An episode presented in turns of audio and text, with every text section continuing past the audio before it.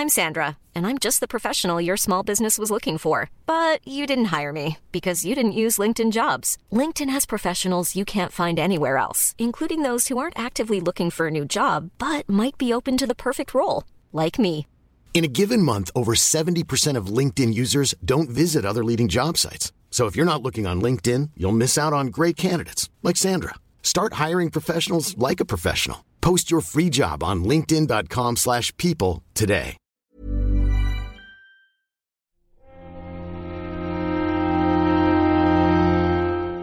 Nos encontramos en un momento curioso ya que 2019 marca el final de una década.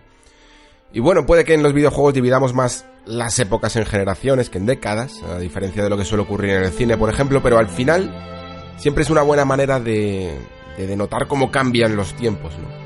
La forma de interpretar un medio. Y la verdad es que esta última década es cierto que quizá personalmente podía llegar a esperar algo más, algunos progresos de forma más acelerada, alguna transformación más poderosa en el mundo del videojuego. Y esta transformación, en el fondo sí que se ha dado, solo que no para el tipo de juegos que solemos tratar en este nexo. Hemos vivido pues el auge del juego online, el, el juego competitivo, el deporte electrónico, por ejemplo. Ha sido esta década en la que juegos como Minecraft se han instaurado en nuestras vidas, en la que ha surgido fenómenos como los let's plays y los streamings, y todo ha nacido con un carácter además muy orgánico, sin necesidad realmente de que los jugadores demandaran este tipo de contenido. Sencillamente se ha instaurado en, en nuestras vidas. Surgían y había mucho público que lo consumía. Supongo que la formación de estos fenómenos son todo lo contrario a lo que el jugador más tradicional tiene que lidiar y ha tenido que lidiar durante toda esta década, porque al final hemos tenido que hacernos escuchar para detener algunos avances que no eran tan orgánicos para nosotros en cuestión de la instauración, por ejemplo, de excesivos contenidos descargables, de pases de temporadas, de micropagos, ¿no? En los videojuegos. Todas estas políticas a lo mejor se amoldaban como un guante a otros juegos, ¿no? Y otras fórmulas, como teléfonos móviles o free to plays. Pero en el videojuego de toda la vida mmm, no deberían de ser la norma. Y quizá por esto, por este tira y afloja, durante la última década tampoco es que hayamos realizado un gran avance en nuevas formas de entender el videojuego, o por lo menos no han llegado al juego más comercial, porque sí es cierto, claro, que los juegos independientes siempre están explorando nuevas vías. El otro día leía a Sugei Yoshida, por cierto, que decía que la próxima generación creía que no iba a tratar tanto de mejorar los gráficos como de encontrar nuevas formas de jugar, y eso me dio un poco de esperanza para la próxima década del videojuego. Eso sí, esperemos que por nuevas formas de jugar, pues entendamos progresos, ¿no? En las formas sistémicas y narrativas de crear un videojuego y no en otra generación de controles extraños. Controles que intentan ser demasiado imaginativos. Pero en definitiva, sí creo que esta década el progreso en estas disciplinas se ha ralentizado porque muchas compañías al final lo que han hecho es explorar otros campos en el desarrollo móvil o de eSports. También porque, como circula en el corrillo de muchos desarrolladores, algunos se han cansado incluso de intentar demostrar el talante artístico del videojuego y han decidido directamente explorar otras facetas del arte. Pero como digo, creo que con el videojuego más asentado de nuevo, ya hemos generado todas estas tiras y aflojas, como decía, ya hemos ganado nuestras pequeñas batallas, ¿no? Para intentar mantener el videojuego tradicional fuera de otros sistemas de mercado o otras tendencias. Y dado que el videojuego ahora es tan multidisciplinar y ya cada categoría está agrupada en su parte con su público y las desarrolladores ofreciendo eso que buscan, creo que hay una nueva oportunidad de llevarlo todo a cotas más altas.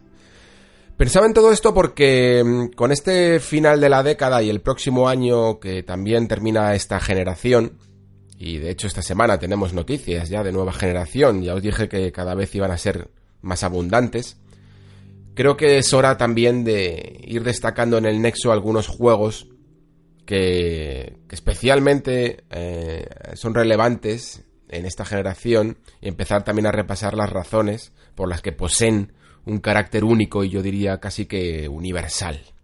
Me gusta este concepto de universal porque creo que separa algunas obras mm, a lo largo de la historia de toda la cantidad de juegos que sí, dentro del cómputo anual son grandes juegos, pero que por alguna razón o por otra no terminan de pasar ese único factor que no se puede determinar en una crítica, que es el paso del tiempo, ¿no? Esto es algo que ocurre siempre. A ti puede gustarte mucho algo, puedes estar verdaderamente entusiasmado con algo cuando sale, pero que eso después quede grabado a fuego en tu memoria es algo que no puedes mm, controlar, no puedes forzar de ninguna de las maneras. Y por eso me gusta ver en el tiempo algo casi místico, ¿no? Inmanipulable, que convierte ese algo en un recuerdo prácticamente imborrable. Así que sí, puede que a lo largo de la generación haya juegos que hayas disfrutado mucho, pero que en 10 años mm, tampoco pienses mucho en ellos, y sin embargo hay otros que siempre acuden a tu cabeza eh, en una incipiente nostalgia, ¿no? Se están formando ya un recuerdo en, en tu mente imborrable. Por eso me gusta hablar de ese carácter universal y por ello quiero que en este nexo destacar algunos de la generación que han producido ese efecto en mí. Supongo que podéis llamar un top a esto, pero no deja de ser algo completamente personal, un ejercicio que además también me ha servido para darme cuenta de que esta generación, pese a haber sido buena, ha supuesto en muchos casos más bien una perfección de la fórmula, ya que si, bueno, si comparamos estos juegos con los de otras generaciones, probablemente veríamos que aunque los consideramos mejores, tampoco son los más innovadores, ni los más revolucionarios. Y creo que eso ha sido un poco el talante de esta generación. Poco revolucionaria. Un vestigio también de los tiempos en los que vivimos, en los que se ha apelado más al carácter más conservador del consumidor, ¿no? A ofrecerle algo conocido frente a lo raro y lo distinto porque no están las cosas como para experimentar, sobre todo en el campo del mainstream. Y en el que probablemente por ello también ha destacado Japón, por encima de Occidente, al que todas esas normas a muchos autores pues les dan bastante igual. Esto se muestra bastante bien, por ejemplo, en el primer juego que vamos a traer en este nexo a la lista, que es Persona 5, una obra japonesa en la que se le dice a los japoneses que dejen de ser tan japoneses, lo cual ya casa bastante con el sentimiento de toda una generación que se niega a hipotecar su vida, en el caso de los japoneses, para ser un ejecutivo más en la cadena de producción, que te pide 40 años de tu vida a cambio de ser una de las más grandes capitales del mundo, ¿no? De todo esto y mucho más hablaremos en un espacio especial que he dedicado a la saga Persona y que tengo el gusto de haber compartido además con mi amigo Ramón Méndez y del que ya os aviso que contendrá algún que otro spoiler, sobre todo de Persona 4 y Persona 5. Aún así, no son los spoilers más más graves del mundo, y sí hablamos mucho del mensaje social y psicológico de estas obras, pero si no has jugado estas entregas, y tampoco a lo mejor lo tenías planeado porque a lo mejor no es tu género o tampoco has tenido mucho tiempo, sí que te animaría a escucharlo porque lo mismo es el empujón que necesitabas para ello. Vendrán más juegos y supongo que nuevas formas de tratarlo porque aquí en el Nexo todos los contenidos van tomando forma a medida que se van imaginando. Es también algo místico. Pero dejadme terminar con esto. Independientemente del tipo de jugador que seas, independientemente de si crees que esta generación que está dando su último año de vida ya ha sido mejor o peor, es bueno que estemos aquí, en este medio, peleando por lo que creemos. El otro día, leyendo vuestros comentarios, creo que quedó bastante patente que tanto yo como vosotros, pues buscamos, muchos de nosotros buscamos buenas historias, ¿no? Sería lícito entonces pensar que, bueno, pues que si el medio no está dando las mejores, pues ¿para qué vamos a seguir perdiendo el tiempo con ellos, no? Al final, pues nada, pues abrimos un libro, vemos una peli o incluso viajamos y seguro que nos inspira mucho más, ¿no? Pero es que Roma no se construyó en un día. En un mundo en que todo está descubierto ya, en que todo el territorio del globo está perfectamente cartografiado. El videojuego en el fondo sigue siendo un mapa inexplorado. Y aunque en el proceso demos muchas vueltas y vueltas por los mismos caminos, si te quedas aquí, estoy seguro de que en un futuro no muy lejano, volveremos a abrir los ojos como niños y nos descubriremos ante una forma de viaje que ningún otro medio puede dar. Bienvenido a El Nexo, un espacio de reflexión sobre la actualidad del videojuego.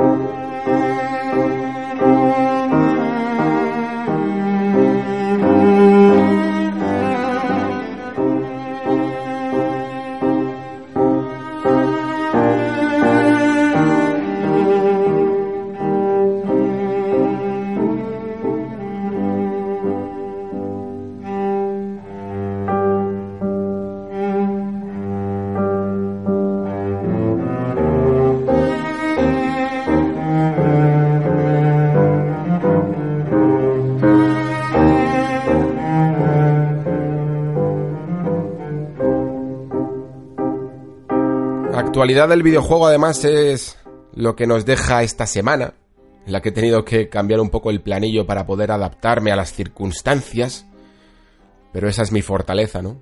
El nexo sale como, como y cuando yo quiera. Y eso precisamente le permite serpentear los caminos de la actualidad. Es por ello que la semana nos deja con este anuncio que prácticamente viene a confirmar de forma oficial el lanzamiento en el próximo año de PlayStation 5, aunque en estos términos tampoco es que haya habido una gran novedad en cuanto a anuncios, porque confirmar que PlayStation 5 se va a llamar PlayStation 5, pues creo que no sorprende a ninguno.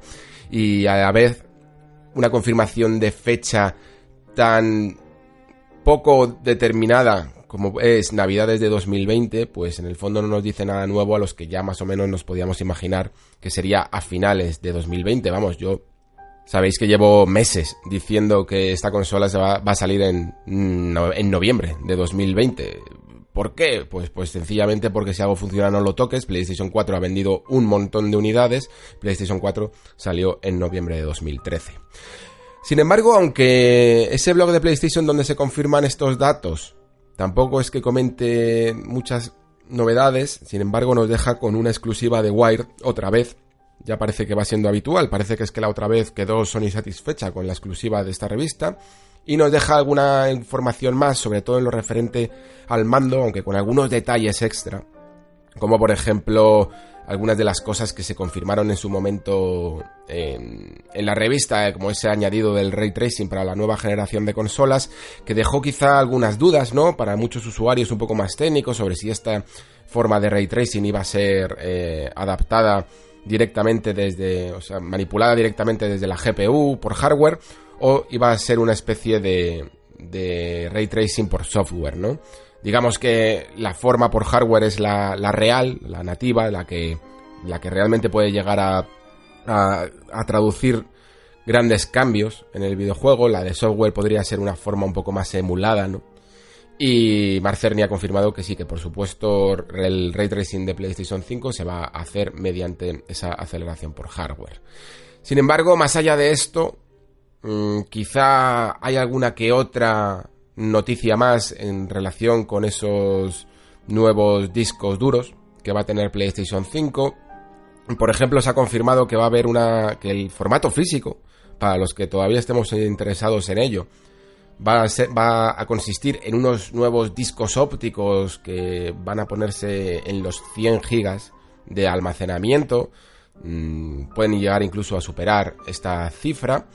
Y una de las cosas que pueden llegar también a interesar a los jugadores es que digamos que de este disco vas a poder instalar exactamente la parte que quieras, eh, dependiendo un poco del videojuego, quiero decir. Si, por ejemplo, es un juego que tiene una clara campaña para un jugador y un modo multijugador o incluso varias modalidades de modos multijugador, pues es probable que te pueda permitir la consola instalar exactamente la parte que quieras, por lo menos de alguna manera priorizarla, ¿no? Para que puedas jugar antes nada más insertar el disco óptico. Ya se había hablado en su momento de que el SSD permitiría además pues unas cargas mucho mejores, ¿no? Pero más allá del, del ejemplo que nos dejaba con Spider-Man y esas cargas directas a la hora de teletransportarse o incluso cómo la propia, los propios discos duros afectaban a la velocidad escogida por los desarrolladores para Spider-Man a la hora de la velocidad máxima, a la hora de navegar con Spider-Man entre los edificios, ¿no?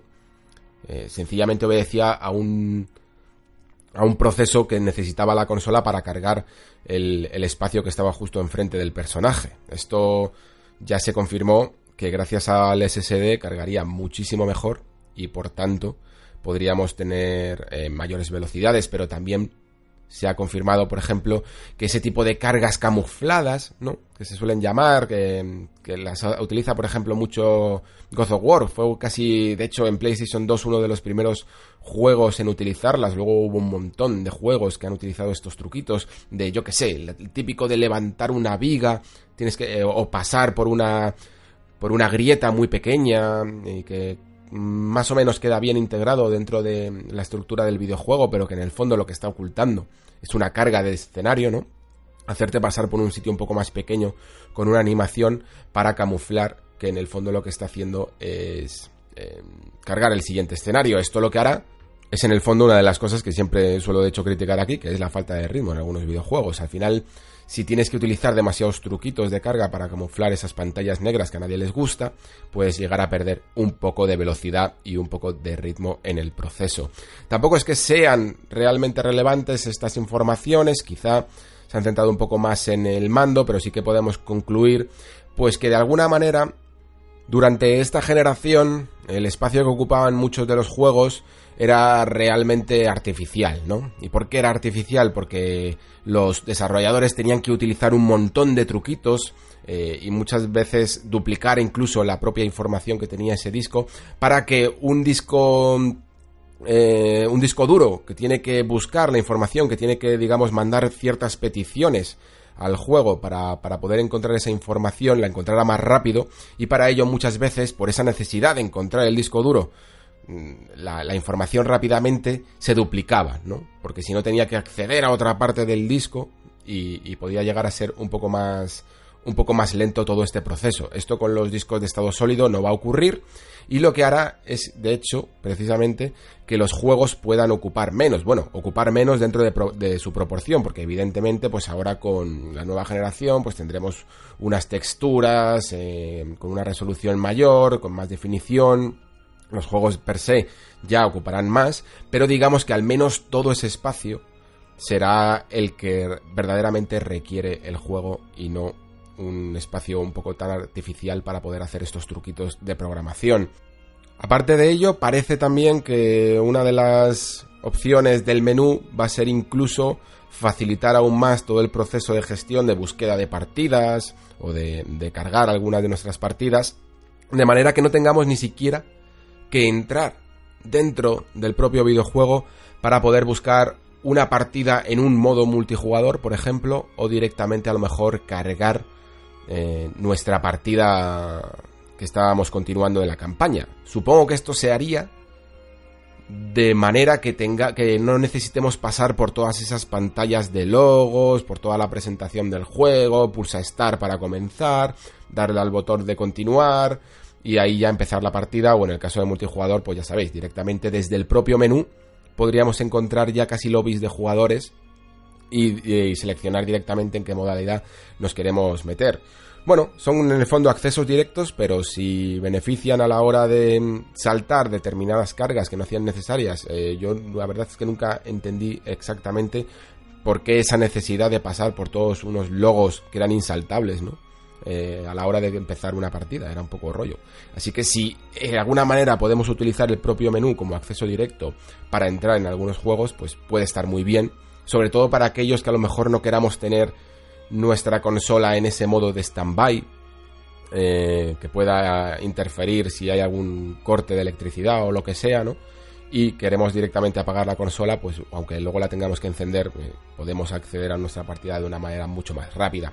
Pero estos, digamos que son pequeños detalles que se van comentando. Eh, la verdad es que ellos mismos no han querido detallar mucho más, ¿no? Porque dicen que siguen estando en temas de patentes, que algunas, eh, que aunque estén registradas muchas de ellas, pero no todas se llevan a cabo y que ya se dará tiempo para, para profundizar en esta información. Sin embargo, en el mando parece que, que ha sido una de las estrellas, ¿no? De, esta exclusiva de Wired. porque hemos tenido bastante información al respecto de cómo podría llegar a ser ese mando, que dentro de lo que cabe puede llegar a ser más tradicional, pero que desde el propio blog de PlayStation ya se hacía una cierta eh, alusión a un modo táctil. No sé hasta qué punto quizá ese touchpad que tenemos en PlayStation 4 se puede convertir en una evolución de algo con un poco más de sensibilidad, ¿no? Eh, que incluso pueda llegar a ser más parecido a, a la sensación que te da un teléfono móvil al tocarlo.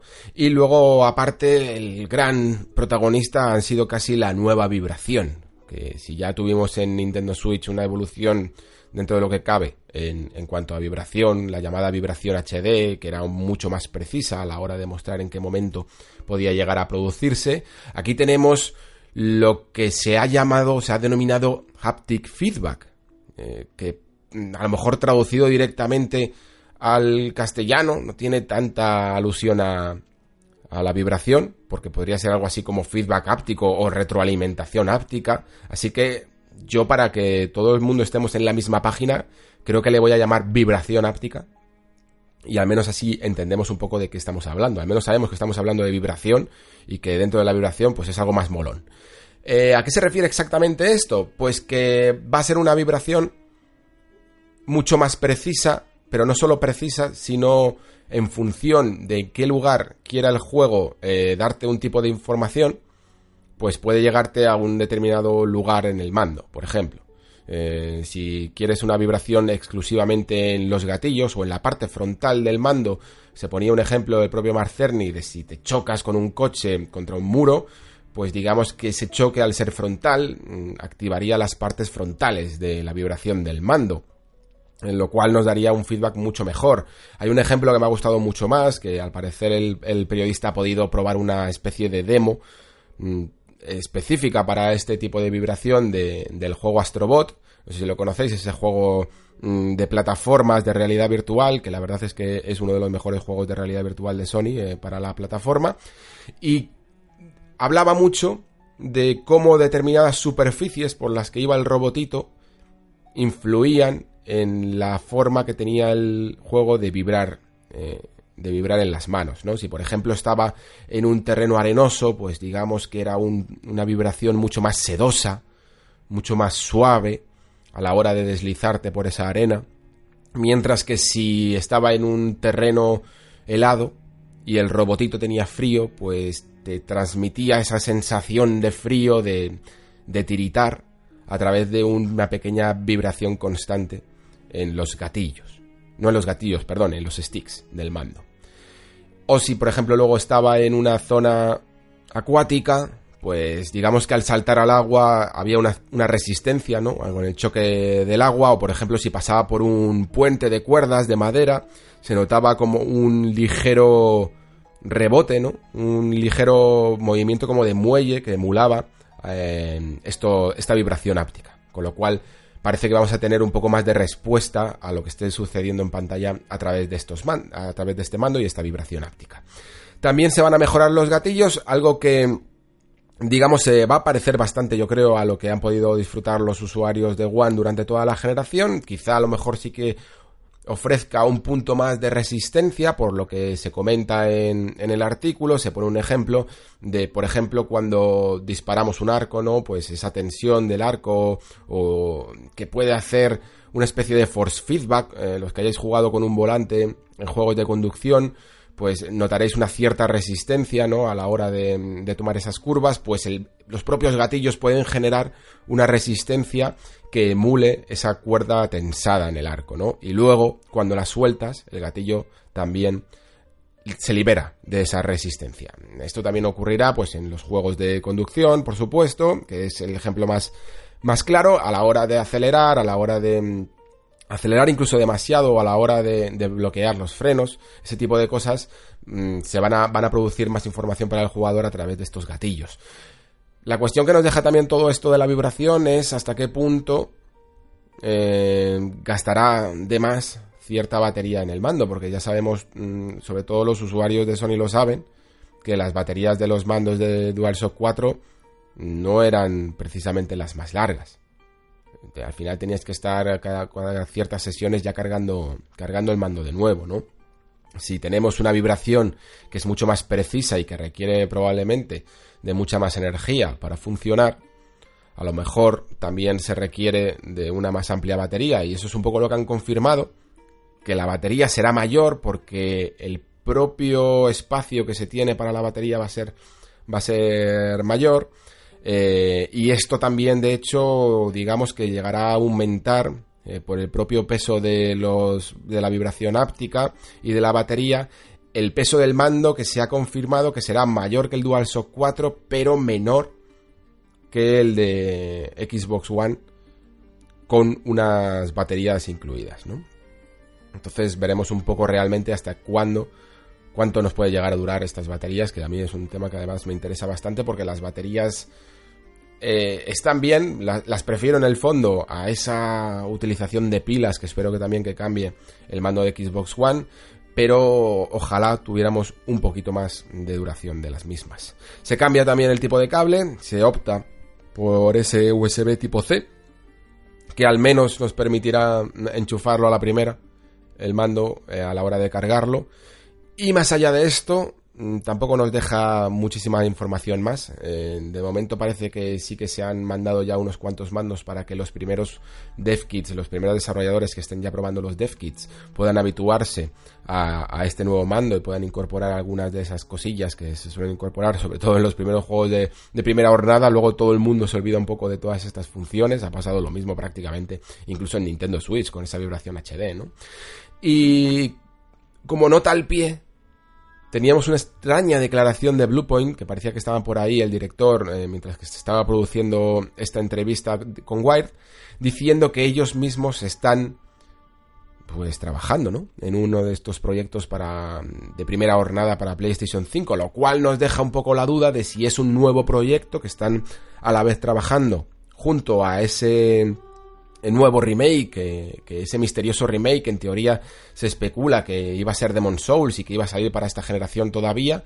No sabemos si ese proyecto al final se ha decidido trasladar a PlayStation 5 para darle un poco más de salero al catálogo inicial de la consola o si por otro lado Bluepoint directamente es que ya puede abarcar hasta dos mm, proyectos a la vez. Yo la verdad es que lo dudo un poco y dado que algunas malas lenguas decían que ese Demon Soul se podía llegar a haber anunciado para, para este último State of Play que se cayó casi en el último momento, es probable o se puede llegar a pensar que el desarrollo ya para lo que queda de generación y con un catálogo bastante extenso y, con bastante vida durante el próximo 2020 con ese The Last of Us parte 2, con ese Ghost of Tsushima y algunos third parties de peso como Cyberpunk 2077 o Final Fantasy VII Remake, pues quizás Sony ha considerado que no hacía falta mm, darle más vida todavía al catálogo de PlayStation 4 cuyas ventas están más que amortizadas y por tanto, quizá ese remake se vaya incluso a PlayStation 5 y, tengamos que esperar a la próxima generación para descubrir si exactamente se trataba de Demon Souls o estábamos profundamente equivocados.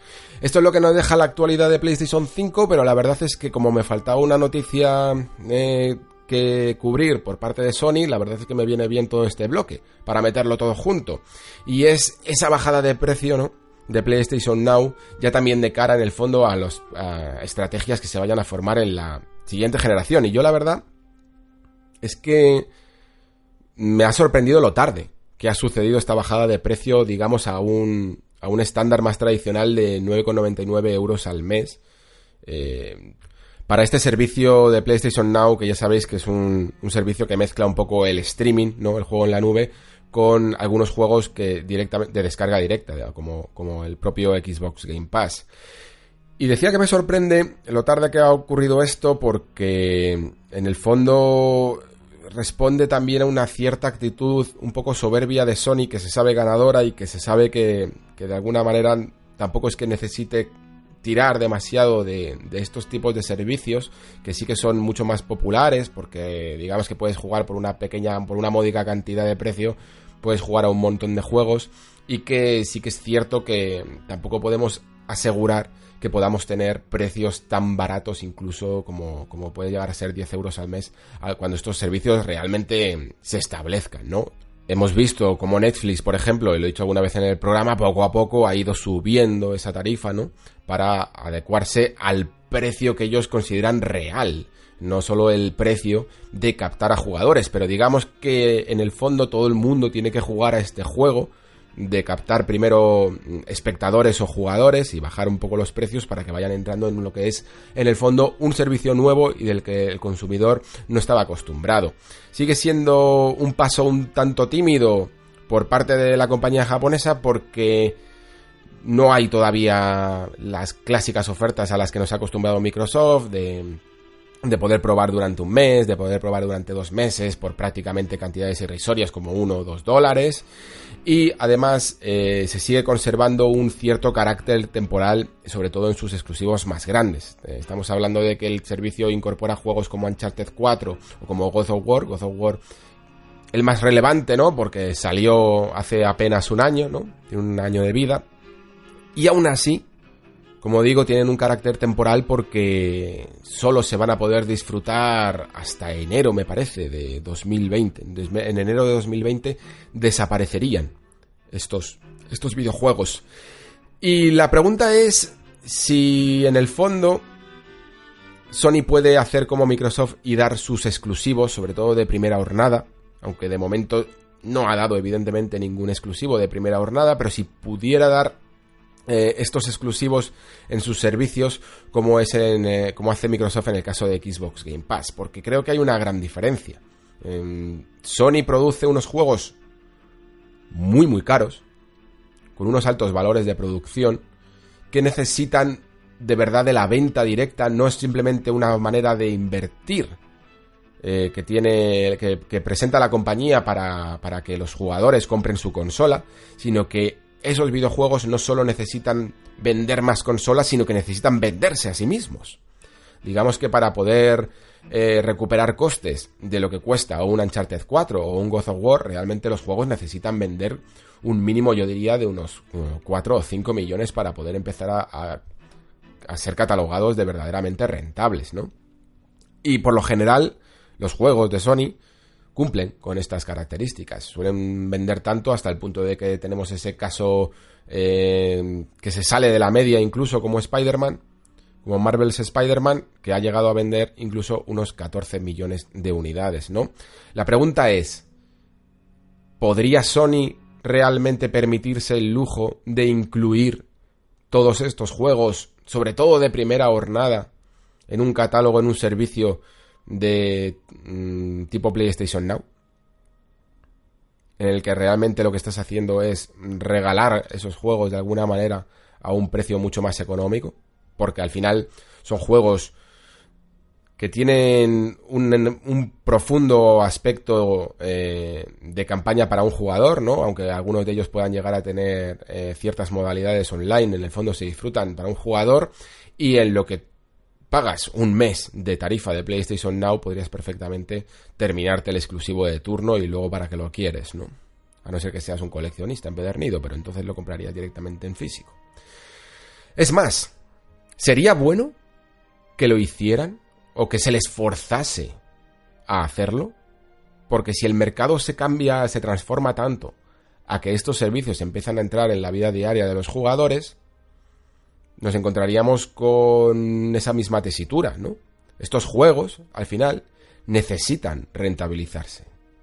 Son juegos, como digo, muy caros y necesitan eh, que esa inversión se recupere de alguna manera. Y si esa inversión no se recupera tanto porque al final las ganancias de estos servicios se tienen que repartir entre todos los juegos que conforman el catálogo, pues a lo mejor no se podrían hacer grandes superproducciones tan ambiciosas como pueden llegar a ser Uncharted 4 o The Last of Us 2 o God of War, ¿no? Y ahí está la gran incógnita y creo que es una de las cosas que, que Sony ahora mismo se puede llegar incluso a sentir un tanto presionada porque, porque Microsoft está presionando. Microsoft básicamente, de la misma manera que digo esto, eh, Microsoft está regalándolo está jugando a un juego completamente distinto, a perder ese dinero, ¿no? Para después tener un rédito en cuanto a comunidad de jugadores alrededor de este servicio, que es el Game Pass. Porque por supuesto, inversiones como las que se hacen con Forza Horizon 4, inversiones, inversiones que se hacen con juegos como Gears of War 5 o como el futuro Halo Infinite, también son millonarias. Y si las quieres y no las puedes recuperar regalando tu servicio. Lo único que estás haciendo es competir por una tasa de jugadores, una tasa de jugadores que desde la perspectiva de Sony ya tienen. Así que esa dinámica creo que se va a ver cada vez más fuerte en, la siguiente generación y va a generar un tira y afloja que al menos va a ser interesante de ver de hasta qué punto está dispuesto a regalar uno y hasta qué punto está dispuesto el otro a mantener el puño cerrado.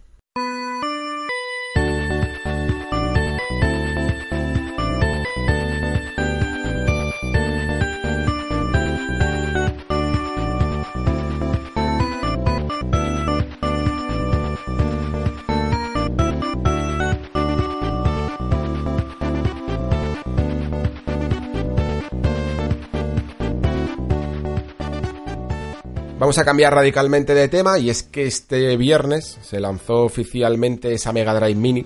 Yo tengo aquí la mía en casa, eh, me llegó mientras que estaba en la feria de la Madrid Games Week, eh, saludándoos a algunos de vosotros, muchísimas gracias por todo el cariño que me mostrasteis, muchísimas gracias por acercaros ya no solo a la charla de Rejugando, sino a mí personalmente, tanto en el stand de 3 de juegos como por la propia feria y, daros de verdad eh, las gracias de todo corazón por vuestras palabras porque de verdad que es que llenan muchísimo de ánimo para seguir adelante.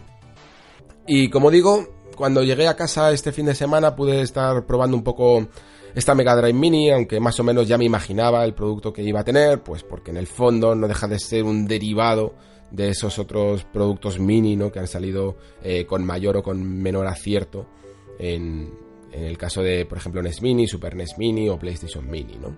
Creo que Mega Drive Mini es quizá una de las mejores, eh, que mejor trabajo se ha hecho, ya no solo por, por cómo se ve estéticamente, que reproduce perfectamente y con algunos detalles las características de la primera versión de Mega Drive, sino que además está trabajada y excelsamente trabajada por el equipo de M2, que yo creo que ha hecho un trabajo encomiable, sobre todo a la hora de no solo mm, proporcionar algunas de las mejores versiones de, de los 42 juegos que incluye el catálogo, sino además, incluso si cambias la consola de región, respetar esos juegos tal cual fueron en cada una de sus regiones y, aprovechando para incluir un menú muy accesible con una música que va variando y que deja y que no deja de ser un homenaje a ciertos videojuegos que incluye el catálogo, con lo cual es un aspecto muy cuidado.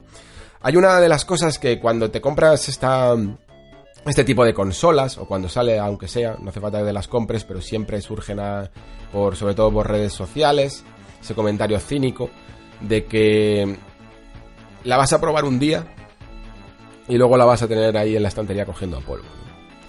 Y lo cual nos deja un tema de reflexión, yo creo, sobre mm, para qué compramos estas consolas. Y yo creo que cada usuario que la compra, de, al menos, tiene que saber, eh, independientemente de cuáles sean las razones, eh, que lo está haciendo por algo más que que por simple nostalgia, ¿no? Yo creo que comprar una de estas consolas tiene que ser, pues puede ser sí, puede ser por un afán de coleccionismo, por ejemplo, pero hay que darle un sentido más allá, yo creo, de, de la nostalgia para evitar precisamente que coja polvo. De hecho, hablando de esto de la nostalgia, eh, recuerdo unas palabras que, que decía el, mi amigo Adrián Suárez, ¿no?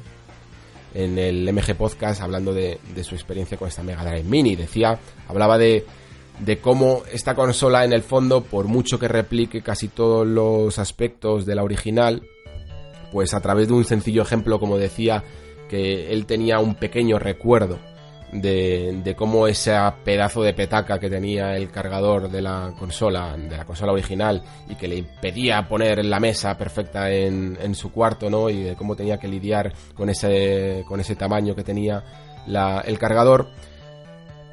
Ese pequeño problemilla de pequeño luego lo había, lo había reconvertido en un, en un aspecto nostálgico y completamente ligado a la consola original y que por supuesto esta Mega Drive Mini no puede reproducir.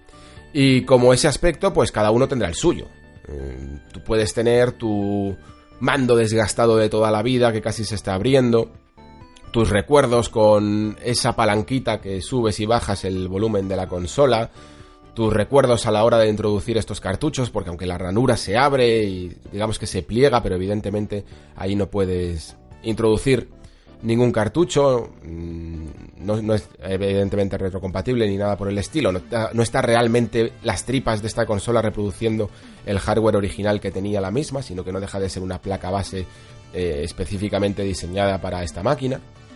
Con lo cual nos encontramos en el fondo viéndolo desde un cierto punto de vista como una forma de mercadear la nostalgia. La consola está ahí, luce exactamente como quieres que luzca, reproduce algunos de los juegos del catálogo más icónicos de forma muy parecida a como quieres que se reproduzcan, pero por supuesto su interior, sus entrañas y algunos de esos recuerdos que no los puedes emular. Podrá emular los juegos, pero no puede emular exactamente tu experiencia con la máquina.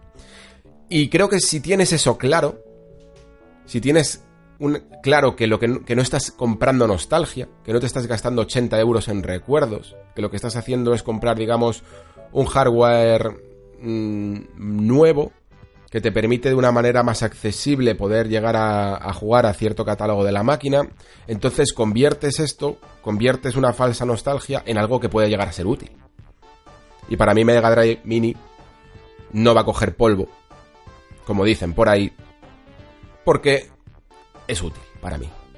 Me es mucho más útil, de la misma manera que, lo es NES Mini o que es Super NES Mini, de, enchufar a una televisión moderna, eh, de enchufarlo de una manera más fácil, de tenerla cerca y accesible y jugar rápidamente a algunos juegos antes que desempolvar mis viejas Super Nintendo, mi vieja NES o mi vieja Mega Drive, sacar los mandos, que además eh, tengo por ejemplo algunos cables, sobre todo por ejemplo recuerdo ahora mismo el cable de alimentación de Mega Drive lo tengo un poco tocado y ahí tengo la sensación de que alguna vez cuando lo vaya a volver a doblar se va a romper, cosas así.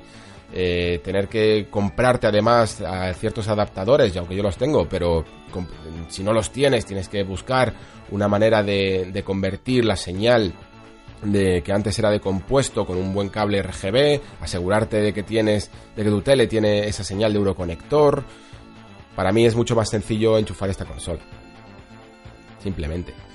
De hecho, por ejemplo, Super NES Mini o NES Mini, eh, que ya están incluidos muchos de los juegos en el catálogo digital de, Nintendo Switch, sigo prefiriendo muchas veces jugar a, esta consola por encima de, Nintendo Switch, aunque en Nintendo Switch muchas veces lo tienes ahí accesible, con lo cual para juegos rápidos te permite hacerlo, pero la verdad es que prefiero prefiero jugarlo con un mando que también emula la forma de, del original. Y ya sé que ahora, por ejemplo, ha salido, ha salido un nuevo mando de Super Nintendo para Switch, pero es que el propio mando cuesta la mitad que la consola, cuesta unos 40 euros entre, entre el precio y los gastos de envío. Y sinceramente, pues para comprarme 45 euros en un mando, pues cojo dos que ya tengo en casa, como son los de Super Nintendo Mini, que ya os digo que a mí es que no me, no me produce realmente ningún tipo de esfuerzo sacarlo de la vitrina donde lo tengo y ponerlo, en, enchufarlo en la consola. Les digo, me parece muy rápido y que tiene además las mismas funciones y el mismo tipo de emulador. Otra cosa es que seas verdaderamente purista de este tipo de juegos y entiendas que una solución emulada no es para ti. Entonces, en esos casos yo te diría que sí, que sigas con tu Mega Drive original y que te hagas con uno de esos famosos Everdrives, ¿no? Que en el fondo lo que están haciendo es adaptar una ROM digital a través de una memoria micro SD y un, y un cartucho que hace de puente para, eh, para llevarlo al, hardware original, ¿no? O directamente, bueno, pues directamente que te compres todos los juegos que quieras jugar en el catálogo de Mega Drive o en la consola que sea. Pero esta, para mí, por lo menos, esta diferencia entre la emulación que produce, que además, ya os digo, que, creo que el trabajo de M2 que se ha hecho con Mega Drive está bastante bien y a gran, y a gran calidad, eh, no me supone tan diferencia, no soy tan tan purista del retro como para eh, ver todas las absolutas diferencias que hay a nivel de, input lag y de calidad de sonido, aunque sé y soy consciente de que emular la calidad de sonido de una Mega Drive es algo harto difícil y que por ello muchos prefieren la calidad original, pero creo que el trabajo que se ha hecho, ya os digo, eh, con Mega Drive Mini es muy, muy, bastante auténtico. No igual, pero bastante auténtico. Por supuesto, soy consciente de que existe cierto input lag en toda emulación y por lo tanto esta consola no se libra de ello. Eh, si, lo, si eres de los que lo notan, que tiene un ojo ya tan entrenado en este tipo de cosas, que, que lo notan, pues evidentemente tampoco, tampoco será para ellos. O si ves esas diferencias que producen algunos juegos que tenían una resolución diferente y que al convertir los píxeles de una resolución de 4 tercios a píxeles cuadrados, pues a lo mejor no, no os gusta cómo queda el resultado, ¿no? Como digo, eh, mi uso para estas consolas suele ser más sencillo, muchas veces pues para recordar ciertas mecánicas de ciertos juegos, para repasar algunos de ellos, ¿no? Y no lo hago simplemente seducido por ese factor nostálgico, porque los recuerdos que puedas llegar a tener con estas consolas siempre en el fondo van a estar ligados a ellas. Yo, por ejemplo, tengo muchísimos recuerdos de, Game Watch, que todavía por suerte mm, poseo, todavía las tengo. Y, por ejemplo, si me comprara a día de hoy una Game Watch diferente a las que yo tenía, yo tenía, pues yo qué sé, el Donkey Kong 1, el Donkey Kong 2, el Mario Bros, el Zelda y una de las mis favoritas que se llama Golden Cliff, que es muy, muy, poco conocida. Eh, pues mis recuerdos están ligados exclusivamente a esa máquina, de hecho, en sí. Si incluso me comprara la misma versión o otra, u otra de todas las cantidades de Game Watch que hubiera, creo que no me produciría la misma nostalgia, porque es que hasta mi Donkey Kong 1, creo que es la 1 o, la 2, que tiene una especie de muesca en el frontal, para mí hasta eso entra dentro de la memoria, ¿no? Me acuerdo perfectamente de cómo sucedió eso y, es mi máquina, ¿no? Entonces, a mí, a mí personalmente no me gusta eh, comprar este tipo de cacharros, eh, ni siquiera cuando hablamos también, que hemos hablado aquí alguna vez, de, todos los remakes que hay en, la industria, de manera nostálgica, no quiero validar de ninguna manera mi nostalgia ni, mis recuerdos. Mis recuerdos forman parte de mí y no tienen ningún tipo de precio ni valor económico. Simplemente son cosas que experimentas como ser humano. Y la forma que yo entiendo de tener este tipo de productos es sencillamente pues porque me son útiles. Me son rápidos, me son accesibles y, los puedes conseguir de muchas maneras. A lo mejor para alguien es mucho más útil tener un emulador en el PC con un mando de tradicional, un mando de Xbox o un mando de, de Play que le sirva para, para reproducir esos emuladores en el ordenador y no le, y no le molesta. Para mí sí que me gusta un poco tener esa forma del mando original. Además, hasta tengo la suerte de que me agradan bastante los filtros, algunos filtros CRT que se incluyen en estas versiones mini, y en definitiva, no creo que haya que darle mayor debate a estas consolas o a estas formas de traer el pasado a la actualidad que precisamente esa. Mm, ver lo relevante que fue, ¿no? De hecho, en la propia charla que, dimos en la Madrid Games Week con los amigos de Rejugando hablábamos precisamente de esto, de que las mecánicas y el estilo visual retro sigue más relevante que nunca, lo vemos todos los días. Esta forma de integrar el pasado y el presente de disociar, de, derribar los muros que parece que separan el retro, ¿no? Del videojuego actual, eh, cada vez son más endebles y, me alegro que se, que se derriben. Y cada vez que sale una consola mini o cada vez que, se, que hay una forma de jugar a estos juegos, aunque sea a través de una consola virtual o a través de una nueva versión que sale para cualquier, para cualquier consola, pues yo creo que estamos de enhorabuena. Además, si el trabajo que se hace es tan bueno como digo, creo que ha hecho M2, que aunque no sea su trabajo más fino, porque en otros juegos sí que es verdad que en otras versiones, como por ejemplo las de Nintendo 3DS o en sus recopilatorios, se incluían incluso opciones extra muchas veces que, que hackeaban, por decirlo así, alteraban algunas funciones para hacerlas más cómodas de algunos videojuegos. Yo creo que solo hace falta darse una vuelta por los menús de Mega Drive Mini y ver el trabajo que se hace a la hora de, por ejemplo, cambiar las portadas, ¿no? Cuando cambias el idioma o esas versiones por región para darse cuenta de, que Sega ha puesto empeño en ella y no quiere solo que la compremos para para rememorar esa nostalgia, ¿no? Y que luego coja polvo, sino que la tengamos conectada y la podamos verdaderamente usar.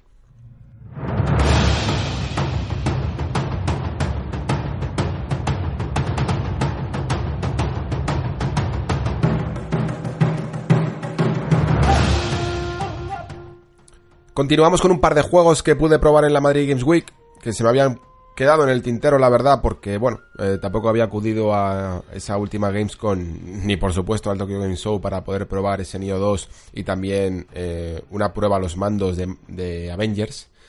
Y estos son los dos juegos que más intención tenía de probar en la feria, porque, bueno, el resto también ya lo había probado.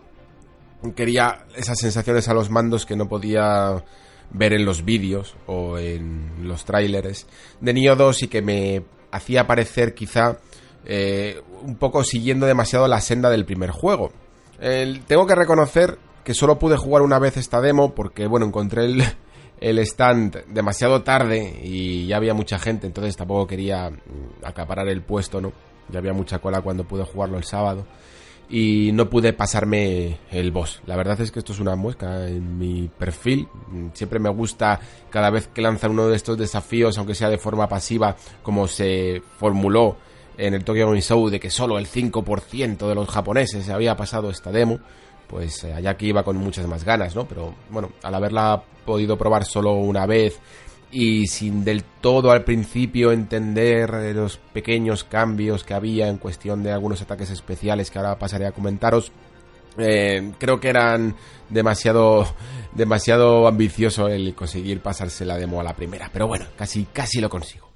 El caso es que, como os decía en el anterior Nexo, Nio 2 mm, me pareció en su tráiler que seguía mucho la estela del primero pensaba que a lo mejor podía llegar a ser una entrega un tanto más revolucionaria en el sentido de que, bueno, de que eh, el primer Nio se había lanzado con una estructura un tanto desigual a la hora de juntar diferentes zonas de Japón en unos niveles más tradicionales, con con pocas conexiones entre sí, que al final conformaban un diseño de niveles un poco más sencillo de lo que estamos acostumbrados en los Souls-like. Pensaba que a lo mejor eso le podían haber dado un par de vueltas o lo intentarían arreglar, pero lo cierto es que este Nioh 2, las sensaciones que me ha dado son de seguir, como digo, mucho la estela del primero e incluso repetir sus fórmulas tanto en la estructura de los niveles, en la forma que tenía de guardar sus secretos, hasta la forma de, de manejar a nuestro, a nuestro samurái, ¿no? En este caso, además, que no es un samurái predefinido, como podía ser el caso de William en el primer Nio, sino que podemos crearnos mm, como queramos a través de un selector de personajes a nuestro propio héroe. Lo que pasa es que luego te pones a jugar y me sigue pareciendo increíblemente divertido. Eh, de hecho, es curioso porque justo las cosas que le han añadido a este Nio 2 son algunas que no es que las hubiera pensado, pero sí que cuando las pruebas dices, ah, sí, es cierto. Esto le añade una capa de complejidad que de alguna manera se podía echar en falta o que se había resuelto de maneras más sencillas en el primer Nio. Hablo sobre todo pues de ese espíritu guardián que, digamos que te protegía en, en el primer videojuego y que aquí se convierte más en una nueva forma de jugar, en una transformación, como habéis visto, en, el, en un propio yokai del personaje, y que dependiendo incluso de cuándo la puedas llegar a lanzar, esa barra que siempre bajaba a la hora de, de convertir tu arma en, en el espíritu guardián, aquí puedes mantenerla incluso si no, si no atacas, ¿no? Con lo cual, de alguna manera, digamos, abre posibilidades tácticas que antes no teníamos en el, en el original. También creo que la, la gran, el gran cambio, que parecerá una tontería, pero que en el fondo puede dar de sí nuevas dinámicas en las peleas, de la misma forma que, por ejemplo, Sekiro conformó ese Mikiri, esa especie de riesgo recompensa a la hora de lanzarte hacia un rival cuando va a intentar hacer un, un ataque eh, que no se puede que no se puede bloquear y, que tampoco en el fondo es que tuviera ningún tipo de, no se puede considerar un parry porque no es que hicieras daño tú eh, gracias a esta técnica pero aparte del movimiento super flipado que, conseguías era una, era una muestra de, de valor, ¿no? Que era algo que el propio juego en el fondo pedía de ti, porque Sekiro no quiere que huyas de los enemigos y creo que Nio en el fondo, gracias a estas nuevas técnicas, busca lo propio del jugador, busca que no huyas tanto, que no estés todo el rato dando solo vueltas alrededor del jefe para encontrar ese patrón, ese momento en el que puedes atacar, sino que gracias a estas nuevas técnicas, no recuerdo exactamente cómo se llaman, pero digamos que en algún momento puedes conseguir el, el poder de, de, de tu espíritu yokai, ¿no? Para, para hacer un, una parada o un ataque muy muy poderoso. Se consiguen con, haciendo una combinación entre el R2 y el círculo o el triángulo. Y hay unos momentos en el que el jefe suelta un destello rojo, ¿no? Y justo cuando vas a, cuando él va a atacar, tú puedes prever ese movimiento y tener uno, un tiempo de respuesta que dura en torno a los, bueno, a los dos segundos, tres segundos, en el que si impacta con el jefe ese, ese movimiento que haces tú defensivo, para su ataque y le dejas un poco eh, tocado para poder atacar más libremente. Creo que esos riesgos de recompensa son los que necesitan estos juegos para volverlos un poco más arriesgados de lo que son, ¿no? Porque si no, a través de sangre fría y paciencia, como digo, puedes eh, torear siempre a estos jefes y esperar a que cometan ese fallito, ese ataque de más que les deja un poco vendidos y de una forma segura acabar con ellos. Creo que necesitan de estas tácticas y precisamente por el hecho de no dominarlas es por lo que me ha terminado de matar este, este jefe en mi primera partida, ¿no? Porque creo que hay muchos momentos en los que el juego te exige, y, en el fondo por eso es eh, precisamente esta, esta demo, ¿no? Porque es un, es un jefe que te exige que conozcas los nuevos movimientos, las, las nuevas técnicas para contrarrestarlas e incluso llega un momento en el que eh, genera una especie de magia y te lleva al propio mundo de los yokai donde las reglas se pueden trastocar un poquito y, y, si no las conoces mm, en el fondo no sabes aprovecharlas del todo a tu favor. El resto de la demostración me ha parecido un poco más eh, sencillita, un poco más mm, familiar a lo que conocemos todos de Nioh, ves esos Kodamas, siempre vas viendo detallitos eh, diferentes, como una especie de Kodamas mm, oscuros o algo así, ves también unos, unos nuevos orbes que pueden ir modificando tu aspecto, tanto de los ataques que he hablado de para contrarrestar a los de los enemigos como los ataques ofensivos y tus diferentes formas de yokai, que no vas a tener solo una, sino que vas a tener diferentes formas para convertirte en yokai. Y el resultado final no deja de ser un título familiar, pero que me han dado con el, con el mando entre las manos muchísimas ganas de jugar, la verdad. No me daba cuenta yo de cuánto echaba de menos Nio. Eh, probablemente el mejor Souls-like que se ha hecho y por lo menos eh, es mi favorito de lejos, que tiene una identidad propia y que por ello mismo es probable que aunque hubiera, hubiera preferido que tuviera un diseño un poco más conectado, ¿no? un poco más interconectado, que, que le da ese aspecto al mapa de, de complejidad que no se lo pueden llegar a dar esos niveles separados, pero añadiendo incluso las nuevas armas que se han podido probar, como una especie de hachuelas dobles que llevas y que están bastante bien. Están bastante bien programadas porque eh, quitan un montón de vida, pero te dejan con algunos momentos, con algunos movimientos que si bien son muy espectaculares, te pueden llegar a dejar vendido. Con lo cual se fomenta también de nuevo ese riesgo recompensa. Sí que, sí que conforman un juego, una experiencia que me apetece mucho jugar. Aunque ya digo, de verdad, eh, tiene cosas muy, muy recicladas. He llegado a ver incluso hasta ese modo entrenamiento que era una especie de templo con un jardín zen en el que podías practicar con algunos maestros, lo he llegado a ver prácticamente igual. El menú de, equipamiento, de equipo, de, la fuente de letra, la disposición de los menús es la misma. Todo, todo, todo exactamente igual, prácticamente inalterable. Los propios iconos, de algunos objetos que ya estaban en el primero siguen exactamente igual. Se nota esa, esa base en el fondo de haber mm, recogida del primer videojuego, ¿no? Y que es desde ahí donde han empezado a trabajar. Seguimos también con ese Marvel's Avengers, que honestamente, mm, ya os puedo decir que las impresiones no son para nada halagüeñas. Me gustaría de hecho empezar, un poco de manera extraña, pero si me permitís, Mm, hablando, por ejemplo, de lo que ocurre cuando suelo muchas veces visitar algunos de los algunos mm, desarrolladores juniors, ¿no? Desarrolladores que, están comenzando a, a, tocar un poco por primera vez algún motor de juego, que a lo mejor están en universidades o en módulos que se están empezando a, están empezando a aprender a, diseñar, a programar, a modelar y hacen sus primeros proyectos Y en esos primeros proyectos, una de las cosas que te suelen decir siempre, ¿no? Es, o casi siempre, es que han pecado de ambiciosos, ¿no? Que tenían una super idea, muy parecida probablemente a un cúmulo de juegos que les suelen gustar a todos los, eh, a todos los desarrolladores. Y, querían hacerlo y, y luego cuando se pusieron a hacerlo se dieron cuenta de lo difícil que era y tuvieron que cambiar toda esa idea súper ambiciosa a un proyecto un poco más asequible y, un poco más manejable, ¿no? Y esta primera lección, yo creo que, vamos, que se puede extrapolar no solo a videojuegos, sino a muchos aspectos de, cualquiera que os hayáis puesto a intentar hacer un proyecto, ya sea lo que sea, de, yo qué sé, escribir un, eh, dibujar un cómic o escribir un libro, intentar hacer un corto, cualquier cosa. Todos al final aprendemos esa lección de que hay que intentar manejar las expectativas, ¿no?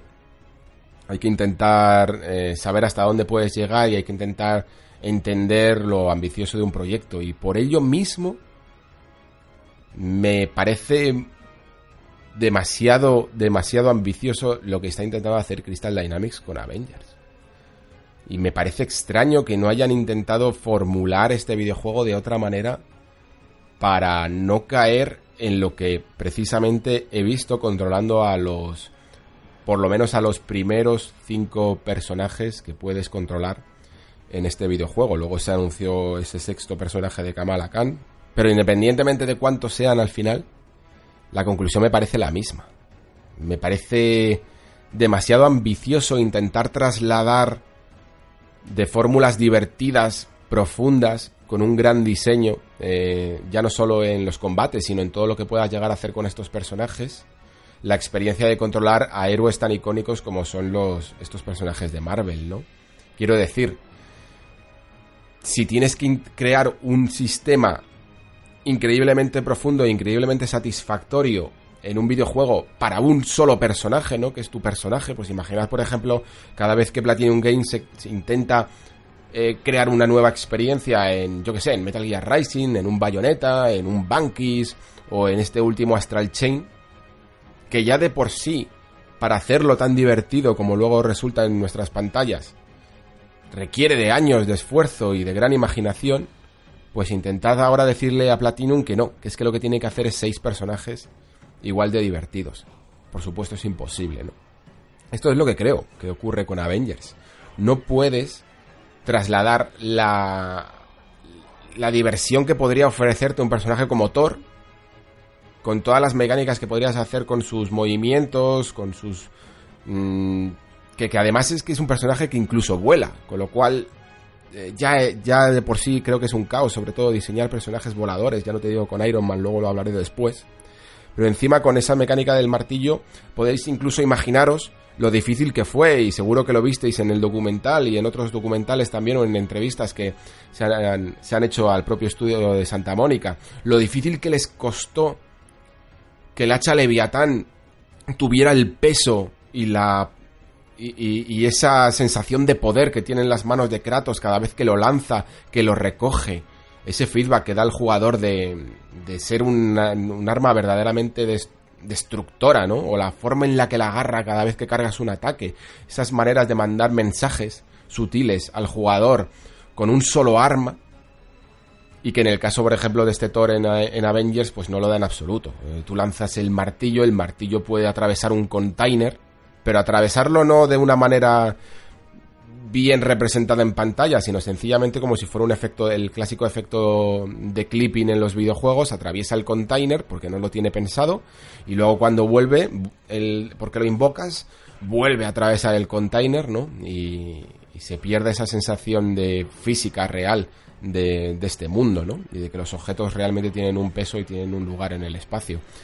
Ya nos, ya nos digo además esa sensación extraña de machacar un botón, de notar que tus ataques no tienen ningún tipo de estrategia ni ningún tipo de táctica y además con una con un set de animaciones que tiende a ser lento, que tiende a no dar una respuesta firme al botón cuando lo pulsas y que en absoluto genera una una sensación de que pueda costarte mucho esfuerzo a la hora de, generar dinámicas y de profundizar en el sistema de batalla. Y solo estoy hablando de un personaje. Cuando nos llevamos. Y a lo mejor incluso Thor según entendido, es el que más está gustando. Si nos vamos, por ejemplo, a, Iron Man, pues es que es, es, terrorífico, ya directamente. O sea, para que os hagáis una idea, os dije en su nexo especial, en Anthem, que si bien Anthem era un desastre, el vuelo que se había conseguido en el videojuego, la sensación de volar, que es una de las más difíciles, no me cansaré de repetirlo, de conseguir en un videojuego, porque tienes que considerar todos los espacios para un jugador que se puede mover en más dimensiones y de manera grácil, pues en Anthem estaba muy bien conseguida. Y unos cuantos minutos solo a los mandos de este Iron Man, en escenas que además se nota claramente que están scriptadas para momentos en los que vayas a poder volar, eh, volar, digamos, hacia adelante. Casi como si fuera esto un, yo que sé, una especie de Star Fox o algo así. Y momentos en los que en vez de volar, lo que vas a hacer es realmente planear y combinar ataques a corta distancia con ataques eh, a larga, pues tampoco deja grandes sensaciones a los mandos. En esas fases de vuelo, tu control es muy limitado y, y no te sientes realmente tan poderoso o tan ágil en, la forma de volar como deberías, ¿no? Y una vez que bajas a tierra, pues el resultado es peor porque la forma de apuntar a los enemigos es muy tosca y de nuevo vuelve a caer en esa forma de crear combos a corta distancia que son muy muy básicos. Pero básicos básicos me refiero a nivel de que pocos juegos de esta generación están por debajo. Pocos juegos de esta generación he visto que en el clásico combo de hacer tres puñetazos no lo hagan mejor que lo que he visto en Avengers. Luego cuando nos vamos a otros personajes que tienen mucha más presencia en pantalla, como por ejemplo puede ser Hulk, pues vemos que probablemente el videojuego más en el futuro, porque esto, este nivel que, que yo creo del puente de San Francisco, que yo creo que en el fondo es un tutorial y que no es la mejor decisión para mostrar tu videojuego, porque bueno, sí, es la mejor decisión para mostrar todos los personajes, pero no en el mejor de los escenarios, porque es un pasillo. Un pasillo muy guiado y en el que todo se notaba muy scripteado. Tú podías pegar esos grandes saltos que pegas con Hulk, que ves a Hulk pegar en la tele, ¿no? Pero aquí solo lo puedes hacer si estás en los lugares adecuados para ello. Mm, digamos que hay una especie de forma de casi plataformesca de controlar a este Hulk en el que va saltando Mm, entre coches, e incluso se agarra o corre por las paredes, pero todo está scriptado para que se haga en el lugar donde tiene que ocurrir, no es un movimiento orgánico. No hay otras paredes, no, te, no hay lugar a confusión. Tienes que hacer las cosas que tienes que hacer en los momentos en los que el suelo se convierte en una tabla de color rojo, además, muy potente, para que sepas que es ahí donde tienes que saltar. Esta manera guionizada de volver al videojuego, yo pensaba que la habíamos incluso superado. Y luego ya os digo, eh, todos los ataques son muy muy lentos. Tiene evidentemente esos ataques eh, característicos de todos los personajes. En el caso de Hulk, pues el típico de agarrar a un enemigo, ¿no? Y zarandearlo de un lado para otro o, usarlo como herramienta para atacar a otros personajes, a otros enemigos. Pero todo con esa falta de respuesta a los mandos bastante, bastante crucial. A partir de aquí, quizá mejor un poco. A mí, eh, algunos de los personajes que más me pudieron llegar a gustar fueron el, Capitán el Capitán América y Viuda Negra. Viuda Negra quizá un poco más.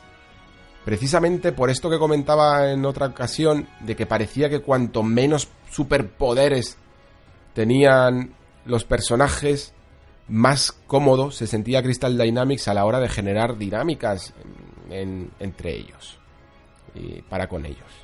En el caso de, de Capitán América, podías centrarte en un combate un poco más cómodo, podías enfocar la cámara a un, a un contrincante solo, eh, realizar esta especie de baile alrededor de él, en el que tienes que, que prestar atención a cuando ataca él y cuando atacas tú, pero todo de una manera increíblemente básica. Y luego de vez en cuando, pues sí, soltar el escudo para, hacer un ataque en conjunto, ¿no? Pero digamos que había un poco de dinámica entre momentos de ataque y momentos defensivos, ¿no? Podías poner el, el, escudo un poco como te hacen a ti en el Dark Souls, esos caballeros que ponen el escudo, esos caballeros negros que te ponen el escudo y esperan a tu ataque, ¿no?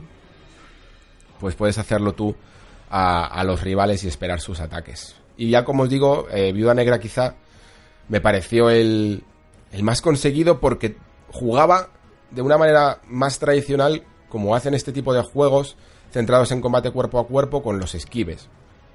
Podías esquivar hacia atrás, hacia los lados.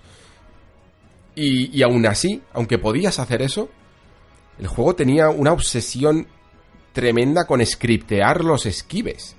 Porque quería volverse un poco loco con las cámaras, quería darte un plano un poco más espectacular y entonces te marcaba perfectamente en rojo cuando el, el, el enemigo, porque en este momento con Viuda Negra nos enfrentamos a un enemigo final.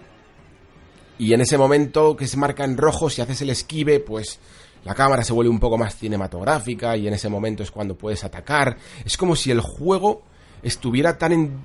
no sé, no sé cómo llamarlo, tan obsesionado consigo mismo y con el control que el jugador nunca se siente realmente eh, que controla la situación se siente un mero operador a los mandos. Notas que el juego te da señales de qué quiere, de qué espera de ti que hagas, salta en este momento, esquiva en este otro, ahora ataca. Y, y tú lo haces, porque es evidente. Es sencillo y está muy programado para ello. Pero no genera esas situaciones en las que tienes que hacer una toma de decisiones crucial, en la que piensas en la que sí puedes atacar, pero a lo mejor estás arriesgando demasiado. Sí, eh, puedes esquivar, pero, pero luego quedas expuesto. No juega en esa liga. Juega a una liga de un juego completamente orquestado que quiere que haga precisamente lo que te indica previamente que, que requiere de ti. Por ello mismo, porque no quiero pecar de rotundamente pesimista, aunque lo soy, con este juego, eh, quiero de alguna manera exculparlo pensando que es sencillamente el tutorial. Pensando que es que el tutorial pues no deja de ser una forma eh, de presentación de los personajes y que busca esa espectacularidad además y que luego le dará una cierta libertad al jugador para interpretar a su héroe de una manera un poco más creativa a los mandos. Ya os digo que de momento esa vía es posible, pues posible que luego el juego recupere. Lo que pasa es que al menos, por lo menos en las partes de los combates, yo le veo que, que no está apuntando fino. Lo que pasa es que también una entrevista reciente con el estudio, con el director, nos deja que, una, que, la duración de este videojuego, si vas un poco guiado, un poco a, a, la campaña principal y no a centrarte mucho en secundarias, pues te va a durar en torno a unas 10-12 horas. Entonces, si dividimos esas 10-12 horas por cada momento, en, por cada uno de los personajes que vas a poder controlar, pues te salen pocas horas de juego por cada personaje. Y si eso es así, significa que en el fondo, como se intuye en esta demo, hay poca profundidad en sus mecánicas y en sus sistemas de combate. Repito, espero equivocarme, pero para mí este Avengers va a ser una de las decepciones del final de generación.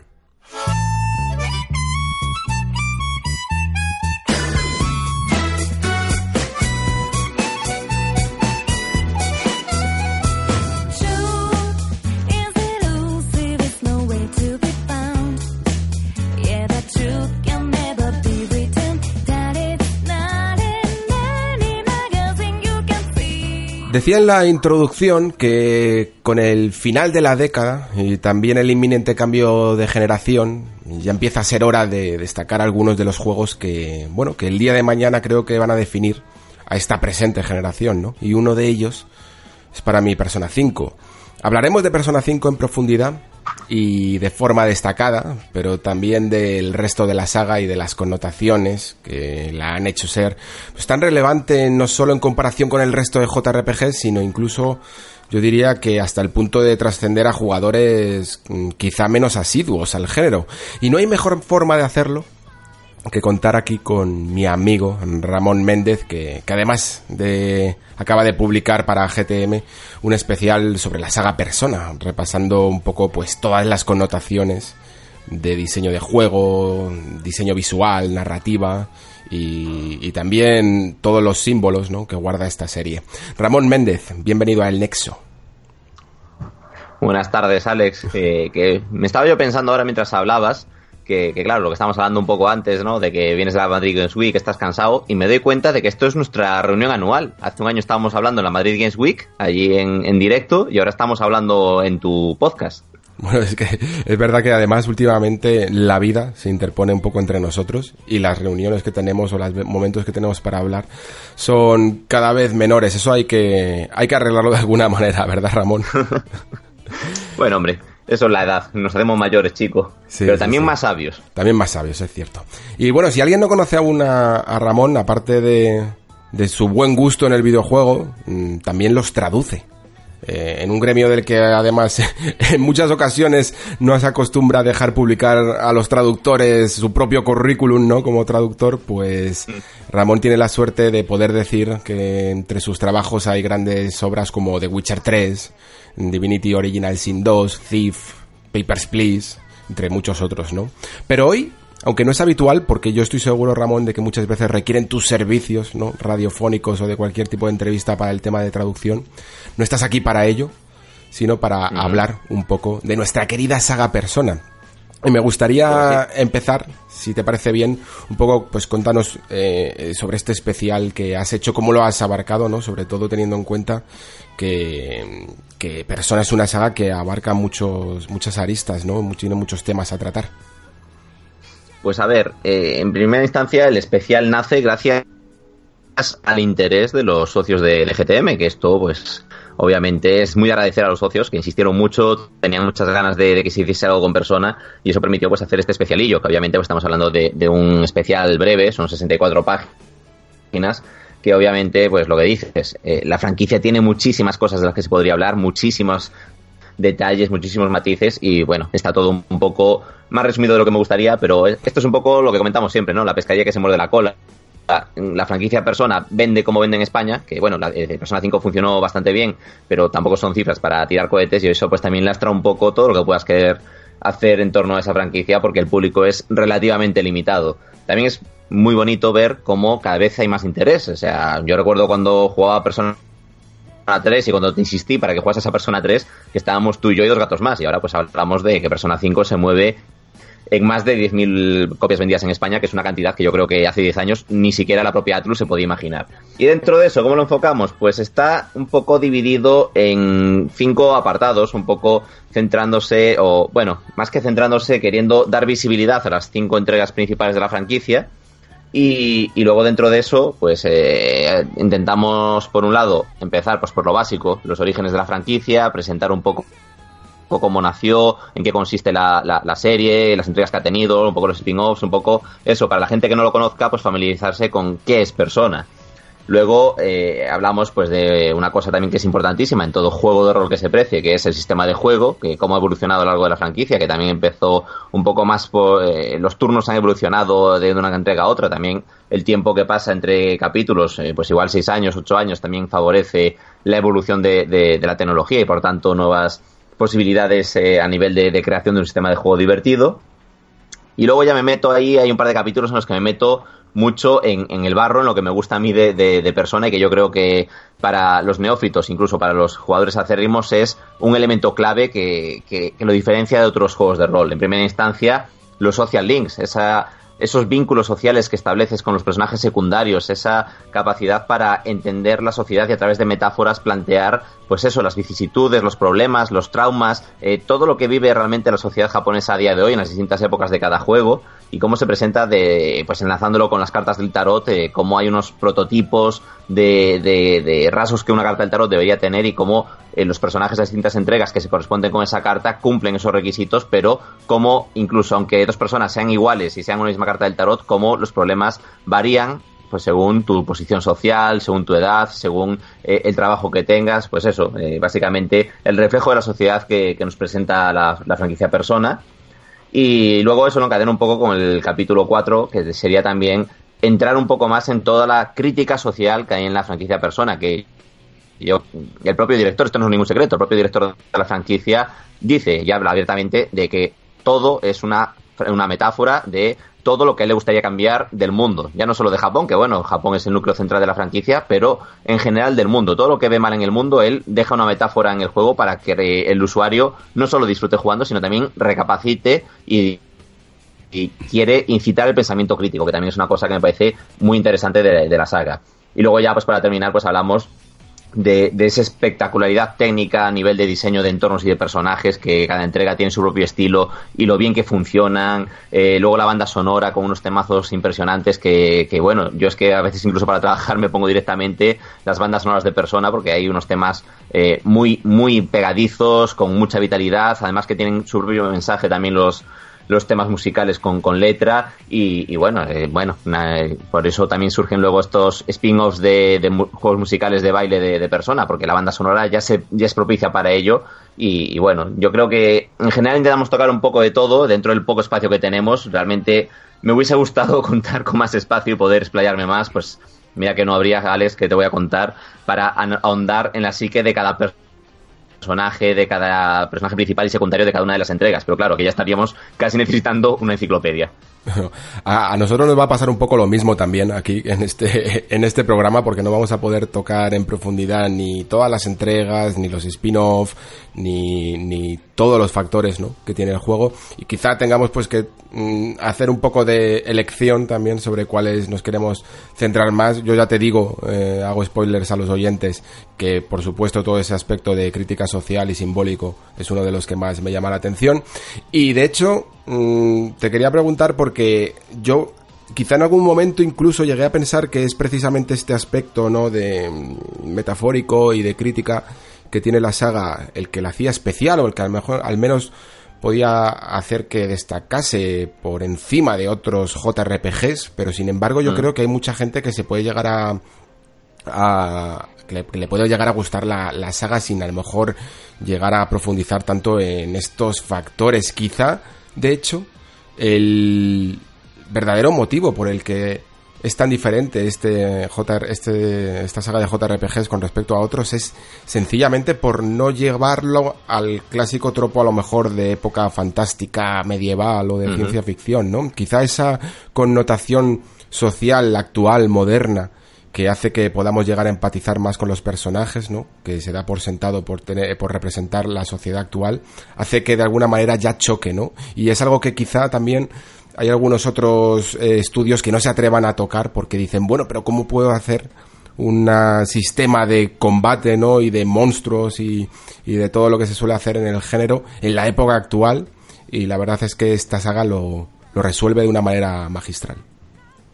Sí, de hecho yo creo que, que es un poco la, el, sello de, el sello de identidad de, de, Atlus, madre mía, que no sé hablar, de identidad de Atlus porque tiene muchos juegos que, que renuncian a ese esas tradiciones de, oye, pues el juego es futurista o es un universo paralelo o es eso, fantasía medieval, capa y espada. Y, en Atlus, por lo general, tenemos, eh, pues eso, Persona, la saga principal Shin Megami Tensei, los Devil Survivor, eh, mismamente incluso Catherine. Eh, son son un estudio de desarrollo que apuesta mucho por la realidad. Y yo creo que eso es algo que resulta muy llamativo, ¿no? Porque no es lo mismo eso, eh, ala, voy al bosque 19 de este RPG de corte fantástico de espada y brujería, que realmente al final todos los bosques de un juego para otro acaban siendo como quien dice iguales, que ponerte directamente en las calles de Tokio y reconocer tecnología actual, en plan, comunicarte por el móvil con, otra gente, eh, ver, pues, qué sé yo, tiendas, que las tiendas no sea el típico buhonero que te sale en el mitad de un camino, sino pues que tengas que ir a una tienda de barrio.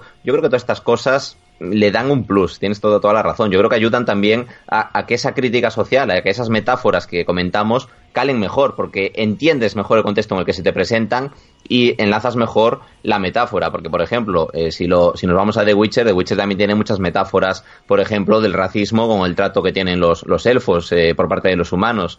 Pero claro, como es un universo fantástico, hay gente a la que igual el mensaje no le cala tanto, no le cala tan directamente. Ya requiere un poco más de coger la idea y extrapolarla. Pero aquí no, aquí directamente se te escupe a la cara la idea, se te plantea en un entorno similar a tu día a día y a partir de ahí, pues eso, eh, es parte de, ti la experiencia y, además con lo, que comentábamos antes de los social links, esa necesidad de relacionarte con otros seres humanos también es una representación pues de nuestro día a día, ¿no? Eh, a veces que decimos lo correcto y el personaje personaje se queda encantado y a veces metemos la pata y nuestro amigo se enfada y tarda más en volvernos a llamar. Todo eso, eh, mira, yo es que casi te diría que incluso con, el sistema de calendario que tiene, de, que tienes un tiempo limitado para hacer todo, yo creo que hasta puede ser un simulador de vida en cierta medida o una forma de entrenar para la vida adulta y, lo que comentábamos antes, lo que nos cuesta ahora a nosotros eh, sacar hueco para hablar, pues a veces puede ser porque no hemos sabido encajar bien las piezas de nuestro calendario. Sí, está claro que, que algo tiene incluso desde las primeras entregas de la, de la saga, porque antes incluso de los social links, que, que digamos que empezó con Persona 3, eh, para llegar a Persona 3 tuvimos que pasar por, por esos dos, y normalmente estos hijos de Shin Megami Tensei tampoco se prodigaban más allá a lo mejor de un par de entregas como máximo, pero está claro que algo tenía que haber, y quizá es ese factor psicológico, ¿no? Que hablábamos, un poco ese factor social, que justo yo precisamente en la editorial del anterior Nexo hablaba, y, comentaba que, que, muchos de los autores eh, quizá deberían de, de, de intentar convertir eh, esas lecturas que hacen, ¿no? De otros campos en sistemas de juego, que es precisamente lo que se hace con los social links. Lo que se hace con los social links en el fondo no, es otra cosa que coger el concepto de la amistad y darse cuenta de que evidentemente tener amigos es muy bonito, pero incluso todos nos beneficiamos de esa cooperación, ¿no? Lo que estás haciendo es crear un sistema jugable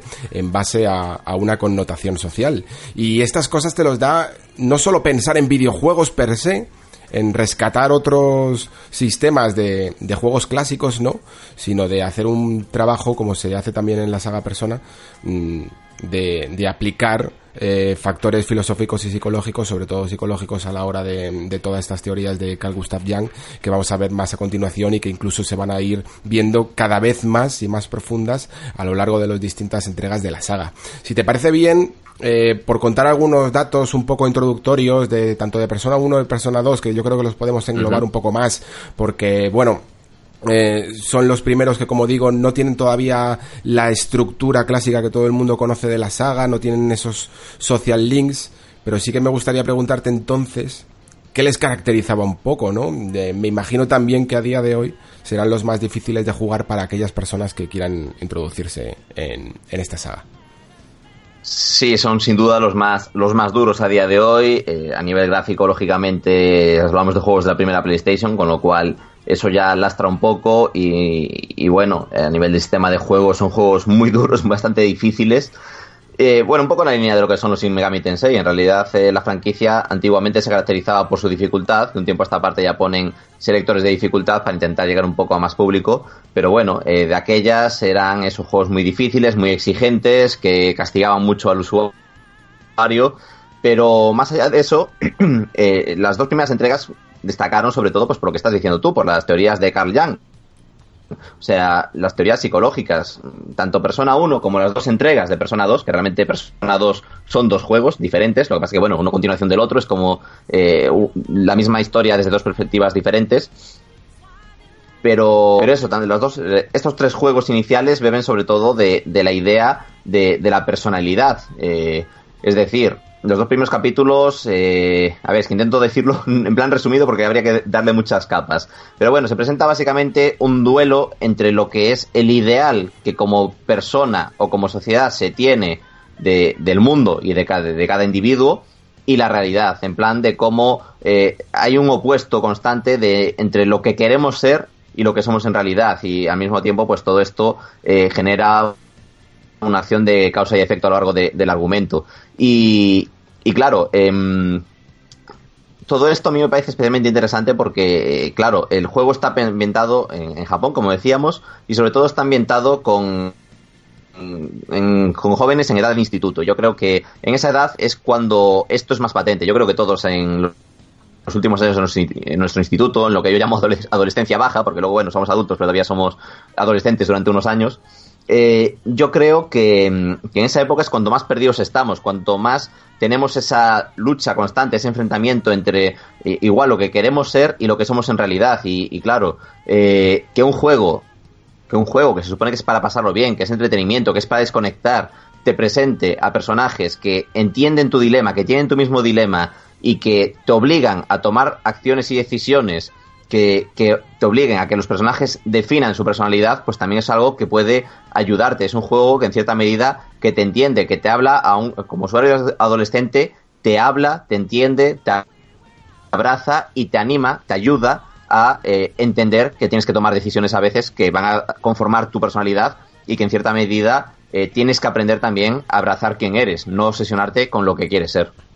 Fíjate que el mensaje yo creo que desde el primer persona más o menos siempre eh, ha estado ahí latente porque mm, al fin y al cabo la saga se llama así, persona, y en el fondo viene de, de esa dicotomía entre persona y sombra que estableció Yang. Pero incluso yo te diría que que hasta la cuarta entrega no terminó de ser del todo definitoria. Luego, luego veremos por qué digo esto. Pero creo que, que era un, que a lo mejor se manejaba más en las primeras entregas en un subtexto, ¿no? Intentando no ser tan claro en los términos, eh, no dejando tan claro la idea, simplemente eh, haciendo alusión más bien a ese miedo, ¿no? Entre la persona que somos y la persona que mostramos al mundo y la persona que realmente queremos ser. Pero creo que la imaginería, tanto visual como la forma de representarlo metafóricamente que tenían tanto Persona 4 como Persona 5, creo que llegaron a lustrar del todo esta idea que siempre ha habido en esta dicotomía que digo entre persona y sombra, ¿no? Eh, no sé si tú estarás de acuerdo porque yo sé que tú eres muy, muy fan. Eh, de hecho, a lo mejor es tu entrega favorita, Persona 3, ¿no? Eh, pero... pero no sé si estarás de acuerdo en como digo yo, que a lo mejor a partir de Persona 4 brilla más este concepto, o si Persona 3 que quizás se centra más en otro concepto un poco más oscuro, ¿no? Como puede llegar a ser incluso el de la muerte. Eh, claro. Sí. Es que yo creo que ahí la diferencia está que Persona 3 intenta diferenciarse un poco de los dos anteriores. Ya no solo en, en lo que es a nivel, o sea, a nivel artístico, el, el, diseñador de personajes cambia, el sistema de juego cambia, se añade el sistema de calendarios, se añaden los social links, es un juego que cambia muchísimas cosas con respecto a los tres anteriores. Y, dentro de eso yo creo que, claro, en, lo, en Persona 1 y las dos entregas de 2, eh, sí que es, verdad lo que dices, de que no es tan eh, metafórico, no es tan eh, a nivel de imaginería, no, no ahonda tanto en este aspecto, pero sí que tiene parrafadas, hay muchos diálogos que giran más eh, en psicología pura realmente. Y aquí pues intenta presentar un, en Persona 3 intenta presentar un, una, otra visión diferente, ¿vale? O sea, ya no es tanto en plan la persona, sino un poco el mensaje que tenemos como, como sociedad, ¿no? Y básicamente lo que estás diciendo. Eh, el, el, tropo, el mensaje básico, el hilo conductor de Persona 3 es la muerte. Y todos los personajes, tanto los protagonistas como los em, como los social links que tienes, eh, los que no son personajes principales, vaya, los que son secundarios, perdón, tienen em, tienen una supresión de la propia personalidad, es decir, tienen miedo a la muerte y, tienen una impresión eh, de que la vida es como irrelevante porque la muerte es inevitable. Entonces es como que eh, em, acaba convirtiéndose todo en, un, en, una trama bastante nihilista en, en el que Mm, se nos presentan diversas formas de, de, muerte, por así decirlo, y a lo largo del juego, ya que avanzamos en los social links, vemos cómo se pueden ir superando todos esos miedos a la muerte, eh, por dispares que sean y por independientemente de la motivación que tengan. Que de hecho en Persona 3 me encanta especialmente eh, por cómo ese, ese tema de la muerte mm, acaba teniendo significación hasta el último segundo del juego y al mismo tiempo cómo aparece el personaje de Aegis, que es un androide y justamente ese androide, que es el que no está vivo, el único que no está vivo realmente de todos los personajes, porque no es un ser orgánico, es el que acaba enseñándoles, eh, con sus ganas de vivir, que acaba un poco al grupo protagonista, animándoles a superar sus traumas con la muerte y a, abrazar su propia personalidad, a dejar de suprimirse y a ser felices, porque en el fondo la vida es eso, no es pensar en el final, sino en disfrutar del viaje. Y luego sí, obviamente ya con Persona 4 se vuelve un poco eh, al, tema de de la personalidad propia. Sí, es que mm, es curioso ahora oyéndote hablar porque es verdad que Persona 2 a lo mejor es como muy existencialista sobre todo a nivel de texto, ¿no? Porque como dices, es verdad que hay un montón de parrafadas, eh, pero que muchas veces incluso pueden llegar a, a parecer un poco descontextualizadas, ¿no? Como si el autor tuviera muchas ganas de decir muchas cosas y, e incluso llevándonos a, finales pues bastante estrambóticos. Pero, y luego en Persona 3, sin embargo, parece eh, su lado quizá más, más pesimista, eh, más oscuro, como digo, eh, aunque ya se le va notando ese aire, ese aire más de, esperanza, quizá, que se va, que se va viendo a lo largo de toda la saga, sobre todo también por esa introducción de, de una música con más personalidad, ¿no? Como la que introduce Soji Meguro, ¿no? Y, y, y creo que Persona 4 para mí, aparte de que entiendo que quizá por ser el primero que juegas y todo el, y al final el primero que juegas siempre es el que más te impacta, ¿no? Como jugador. Sí. Pero para mí tiene, tiene algo que, que capta, que recoge lo mejor, ¿no? De todo lo que ha ido trabajando al principio y lo mezcla en un entorno en el que aunque esté tratando temas muy, muy jodidos, eh, lo hace siempre con mucho color, con mucha esperanza y sobre todo con un aspecto que a mí me gusta muchísimo y que ojalá lo viéramos más en los videojuegos, que es establecer un dentro de tanta épica que siempre suelen tener y que tanto se caracteriza el videojuego, un relato más costumbrista, ¿no? Eso que que en el, eh, me gusta mucho como lo dicen en inglés. Bueno, no, tú que eres traductor, lo mismo lo traducirías de otra manera, ¿no? Que es el slice of life, esto. de, que me gusta mucho la traducción directa porque literalmente significa como rebanada de vida, como, como si cogiéramos un, un árbol, eh, lo cortáramos y viéramos todos los estratos de por dónde ha pasado. Y, eso es precisamente Persona 4. Y creo que se traduce perfectamente, es el que mejor capta a través de sus personajes la esencia de, de esta idea de, los miedos y de, y de las máscaras ¿no? que, que, se establece en la relación entre persona y sombra de Yang. Y creo que lo consigue muy bien precisamente por dejarnos, dejar que la historia fluya a través de pequeñas eh, relatos costumbristas de los personajes que, que podemos, por ejemplo, incluso ejemplificar a través de, de un personaje tan... que puede llegar incluso a ser más secundario como Kanji Tatsumi, ¿no?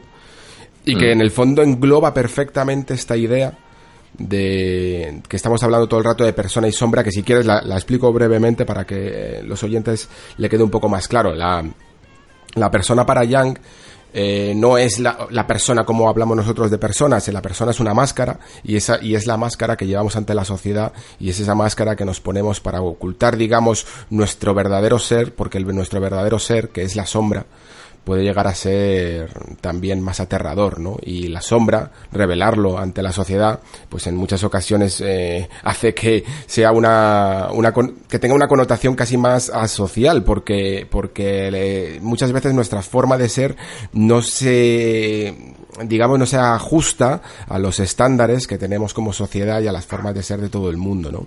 y ahí creo que hace en ese paralelismo eh, esa, esa gran cariz que tiene que tiene la visión de Young de la sociedad de, de cómo no podemos ser nosotros mismos. Eh, con respecto a la masa, cómo tenemos esa necesidad de esas máscaras y esas máscaras que en el fondo son un mecanismo de defensa que tiene el ego para, para bueno, pues para defendernos, ¿no? De nuestra verdadera personalidad, fijaos, pero que muchas veces hace falta liberarse, sobre todo con las, con los amigos y con las personas que nos quieren, ¿no? Esto yo creo que es el corazón de toda la saga y que como digo, mm, creo que Persona 4 lo establece muy bien porque al final creo que es cuando encuentra verdaderamente esa estructura que luego repetirá en Persona 5 de centrar un poco cada capítulo en un personaje, ¿no? y, en los miedos, eh, adentrarnos en la psique de cada personaje y, ver sus miedos y ver qué hay detrás de esa máscara y por qué tenemos esa máscara en, en, la sociedad. Sí, no solo, no solo sus miedos, o sea, es eh, lo que de verdad quieren ser, o sea, es como que la, sombra de, de, los personajes en Persona 4 es eh, un poco, está dominando su verdadera personalidad. Es decir, su verdadera personalidad se está convirtiendo en una sombra por esa presión constante de no poder demostrar quién eres de verdad porque socialmente no te lo permiten. Eh, tú, lo ves en Kanji, que obviamente Kanji es uno de los más interesantes, pues precisamente porque va de tío duro, siempre con su, eh, con su camiseta, siempre con la calavera, siempre con de mala leche, siempre preparado para zurrarse con quien haga falta y en cuanto entras a su, a su mundo interior, cuando te enfrentas a su sombra, es eh, una, una sauna gay, o sea, no, no se puede definir de otra manera. ¿Y por qué? Pues porque es precisamente un personaje cuya sexualidad está reprimida por la sociedad. Él tiene que dar esa cara de tío duro porque no, no puede ser otra cosa. Eh, se le exige que sea un tío duro.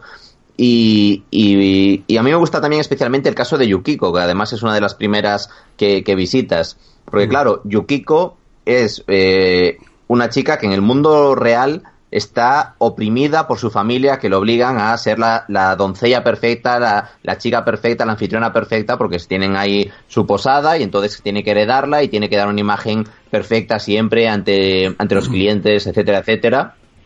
Y claro, eh, luego la ves en su mundo interior y ves que, que, esa sombra que tiene Yukiko no tiene maldad realmente, simplemente está tan desesperada que es ese momento de liberación, eh, pues mm, lo compararía incluso con cuando llegamos todos a la universidad, ¿no? Que el primer año es cuando decimos, Dios mío, soy libre, y, de repente pues quieres hacerlo todo, quieres experimentar todo, quieres eh, hacer un montón de cosas que a veces te equivocas tomando estas decisiones, lógicamente, a veces no tienes por qué experimentar todo, pero esa sensación de libertad eh, que claro, que Yukiko está muy, muy, muy estricta por su familia y, desde el momento en el que se enfrentan a su sombra, el cambio del personaje en el mundo real es bestial. Y, no sé, a mí personalmente me gusta mucho la, evolución de Yukiko porque es la que más se marca y sobre todo la, que yo creo que también es eh, más, em, bueno, me está haciendo en inglés, más relatable, más... Eh, con la que más te puedes identificar, porque mm. bueno, eh, los problemas de sexualidad, obviamente, pues eh, tienes que tener algún problema de sexualidad para poder identificarte mejor o para poder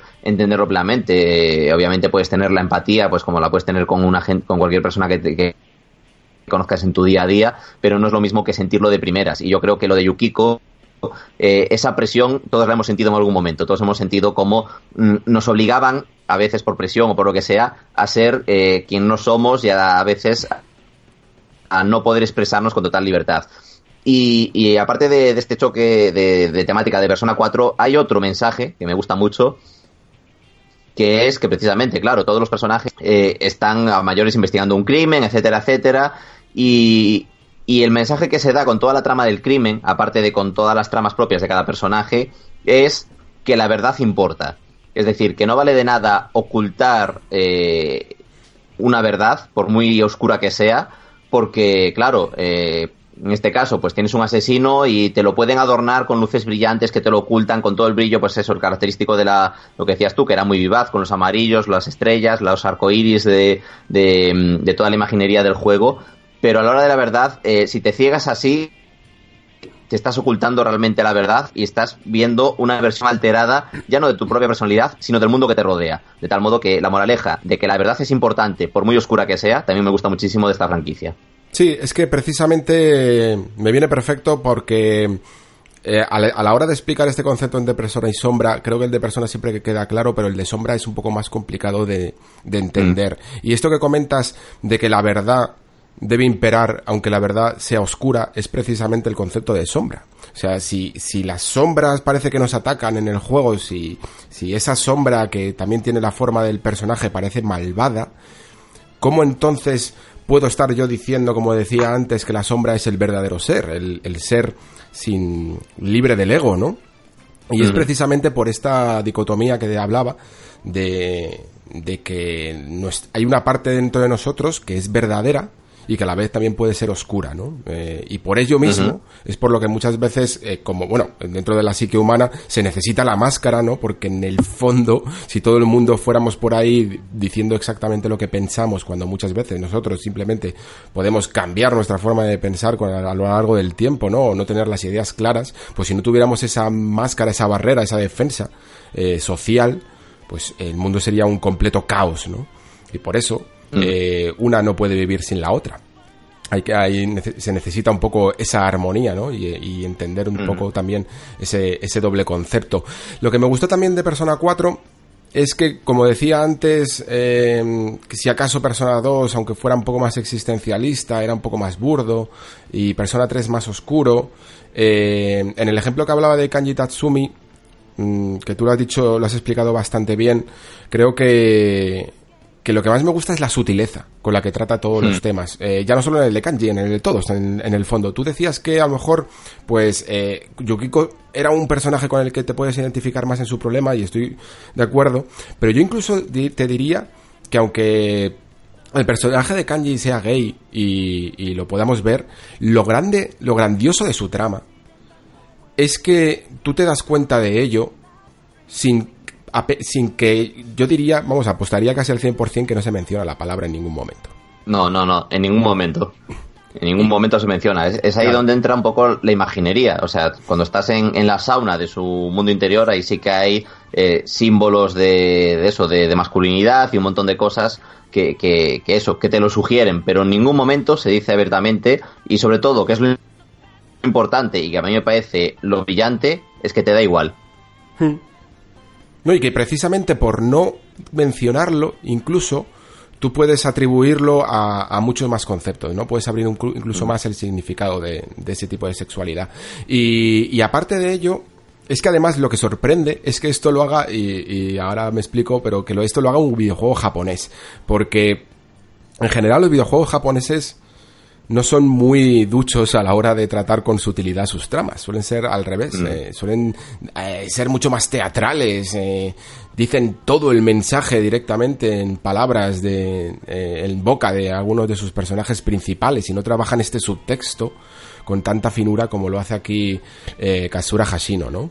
Y yo creo que eso también es una de las grandes cosas que tiene la saga, ¿no? Y que la diferencia, como decíamos antes, cuando estábamos intentando buscar qué leches diferencia tanto a personas del resto de JRPGs y precisamente yo creo que es esa sutileza, ¿no? Esa manera, por eso por eso creo que Persona 4 al arroparse tanto en, en un relato costumbrista, en un pequeño pueblo donde parece que no pasa nada, si te fijas aunque haya un montón de tramas y un montón de movidas por detrás, en el fondo lo que tu día a día es muy normal. Es muy, muy normal. Y yo creo que es en ese costumbrismo y en esa forma de ver la vida donde la gente puede coger más ideas, ¿no? De, lo que está contando el juego y, e identificarse con ellas, que al final yo creo que cuando mm, realmente nos conquista este juego es cuando llegamos a identificarnos con lo que estamos viendo al otro lado de la pantalla. Sí, es que además es lo que dices de, costumbrismo, sobre todo se representa creo que muy bien en el personaje de Nanako.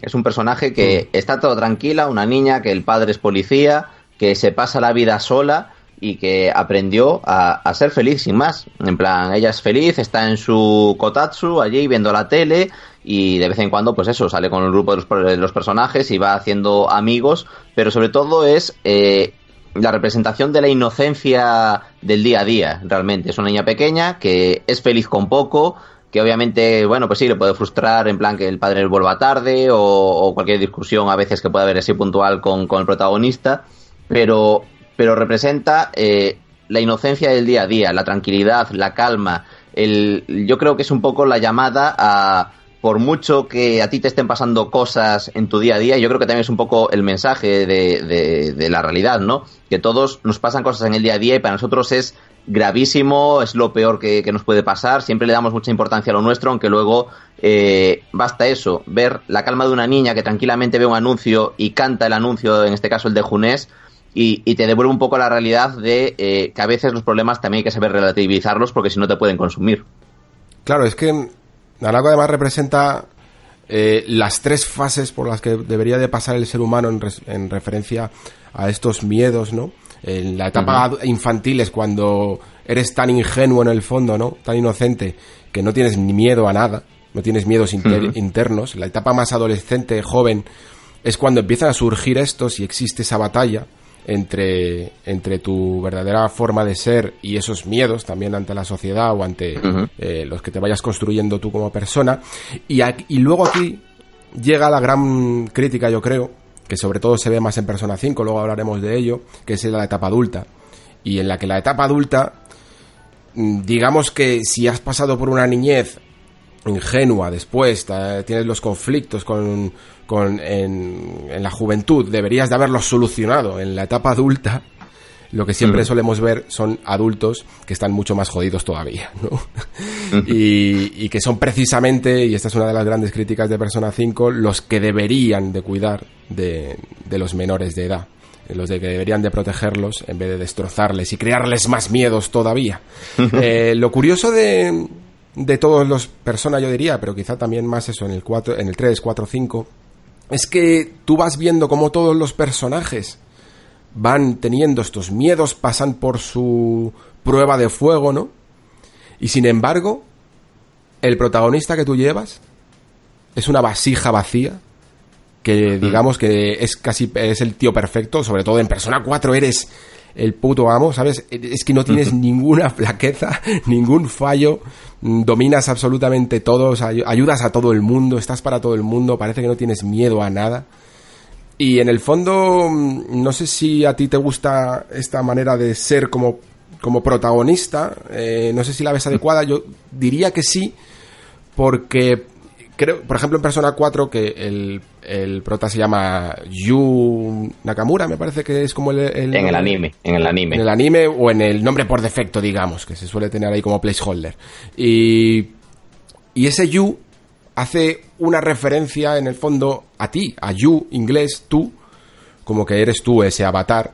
Y claro, a, tu avatar no le van a poner unos miedos predefinidos en un caso concreto, sino que digamos que el juego yo creo que te intenta animar, que aunque tengas un personaje que ayuda a todo el mundo y que está ahí muy servicial, precisamente en ese carácter servicial, eh, darte cuenta de tus propios miedos internos que tú traes a esa historia pasar tú, mientras que vas jugando, por descubrir mm, tus propios miedos al ver cómo los demás también los descubren y luego ver que no pasa nada, que una vez que, los han puesto nombre, que los han superado, que se apoyan en sus amigos, eh, se crecen, ¿no? Como individuos y que tú puedas, mm, como protagonista sin nombre, traer esos propios miedos tú y superarlos también. Yo creo que es, un, es una gran manera de llevarlo te voy a dar ahí un, un, punto. Realmente esto es una paranoia que me monté yo solo. A ver. Eh, justamente fue escribiendo el, el especial este de GTM. Porque, claro, de esto que te vas informando, vas recordando un poco cosas. Y entonces eh, me di cuenta de. Bueno, también leí en algunos. Eh, algún sitio, tal, en plan, oye, pues mira qué curiosidad que esto pasa. Resulta que un elemento clave de los personas que no lo hemos dicho es la Velvet Room. Sí. La Velvet Room es una estancia especial en la que los personajes van y, y bueno, originalmente en los Persona 1 2, bueno, los dos, los dos, dos em, pues giraba en torno a, Filemón. El, dios Filemón era el que un poco le daba a, a los personajes eh, su, su, motivación, porque estaba como apostando con otro dios para ver si el ser humano era bueno o malo, si podía superar sus defectos o si era capaz de destruirse a sí mismo. Pero a partir de Persona 3 eh, Filemón va cayendo un poco en, segundo plano. Eh, el, jefe supremo de la Velvet Room es el, mítico Igor, que en Persona 3 se presenta como siervo de Filemón, aunque eso ya te digo que, desaparece muy pronto en, la, en 4 y 5. Hay un poco de reconstrucción ahí de canon, ¿no? Sí, un poco. Pero bueno, Igor es eh, el, el, que manda la Velvet Room y cuenta con ayudantes en cada entrega que son Elizabeth, Margaret, Theo, Caroline, Jazz y luego em, está Marie en, Persona 4 Golden. Hmm. El truco de todos estos nombres, y quien lo haya ido apuntando puede comprobarlo, es que todos los nombres son de la novela Frankenstein de Mary Shelley. Y concretamente, Marie, en, el, en el spin-off de Persona Q2, se desvela como escritora, con lo cual Marie sería la propia Mary Shelley.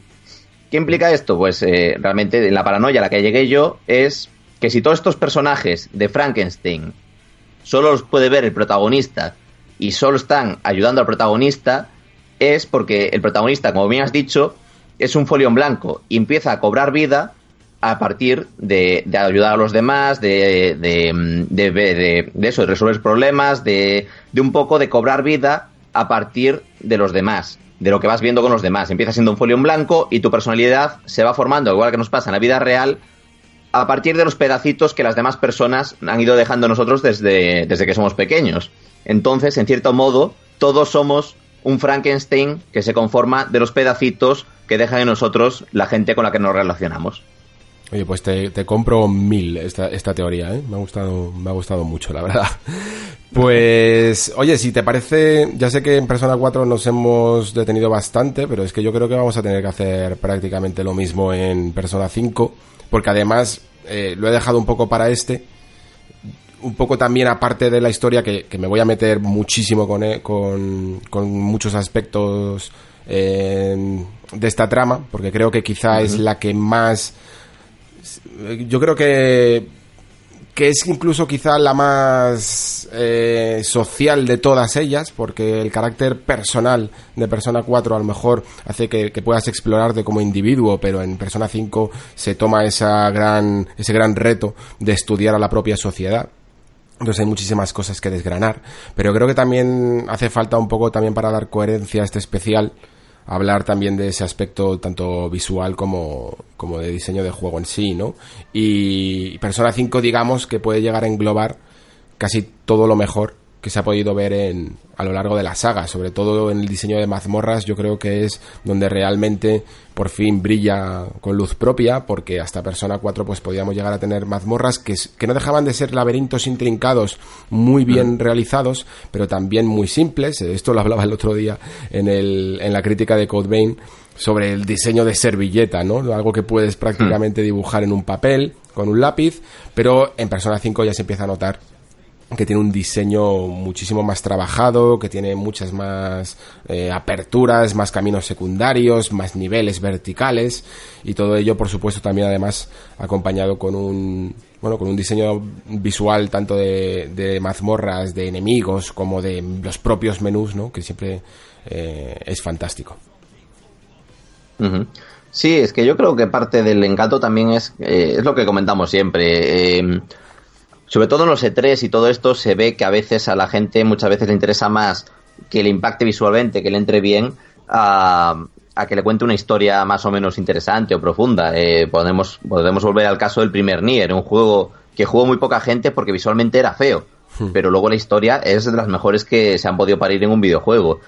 Y, y yo creo que en ese aspecto Persona saben jugar muy bien sus bazas. O sea, ya me gustaría a mí que todos los estudios de desarrollo supiesen jugar también sus bazas, porque los Persona en ningún momento, en ninguna plataforma de ninguna de las entregas a lo largo de la historia, ha sido puntero gráfico, a nivel gráfico. Y sin embargo, son preciosos. O sea, tú los ves y dices, qué elegancia, qué estilo, cómo sabe utilizar y explotar al máximo los recursos que en realidad son recursos limitados. O sea, no puedes comparar eh, Persona 5 salió en PlayStation 4, no puedes comparar con Horizon ni con God of War, pero es que ni por asomo.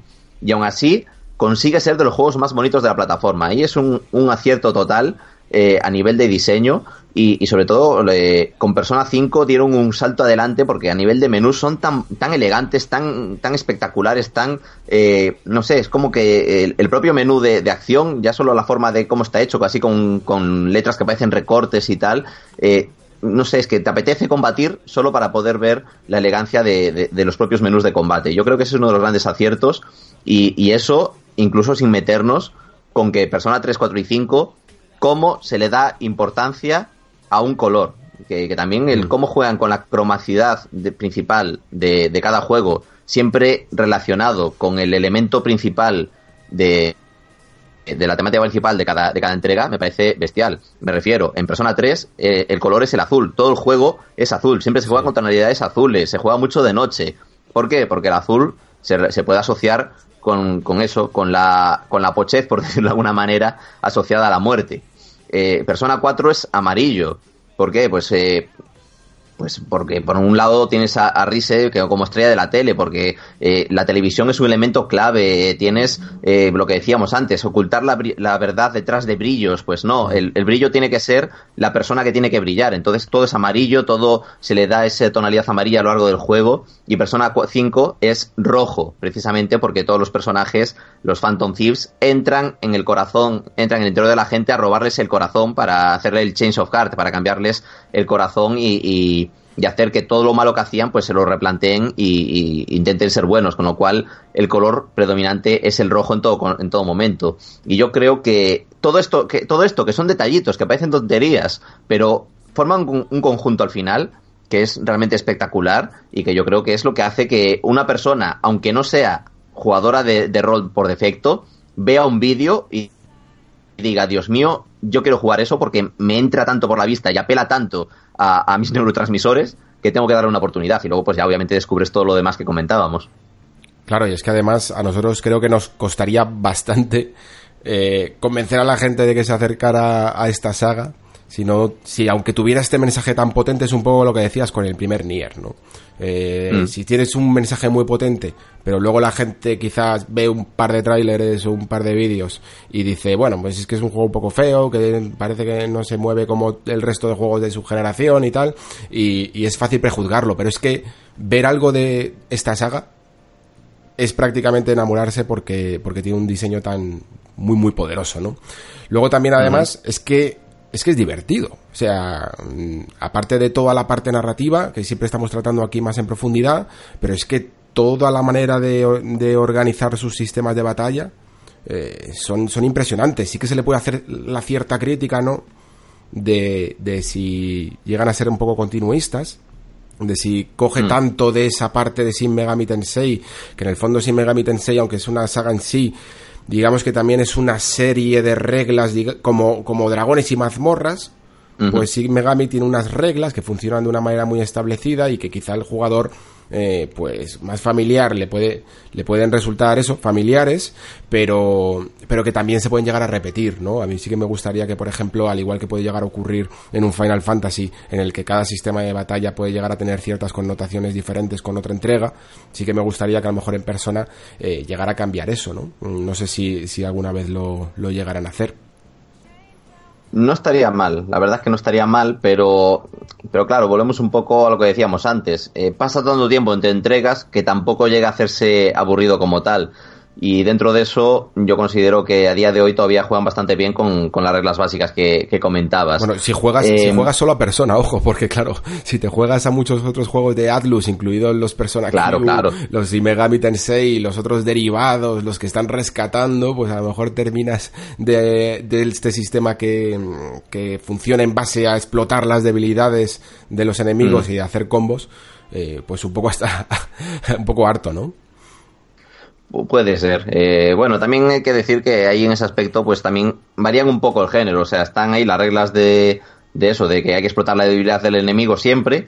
Em, pero bueno, por ejemplo, Persona Q son, son eh, dungeon crawlers, es decir, es en primera persona los combates, mucho más básicos que los de Persona, eh, bueno, Persona principal, entiéndase.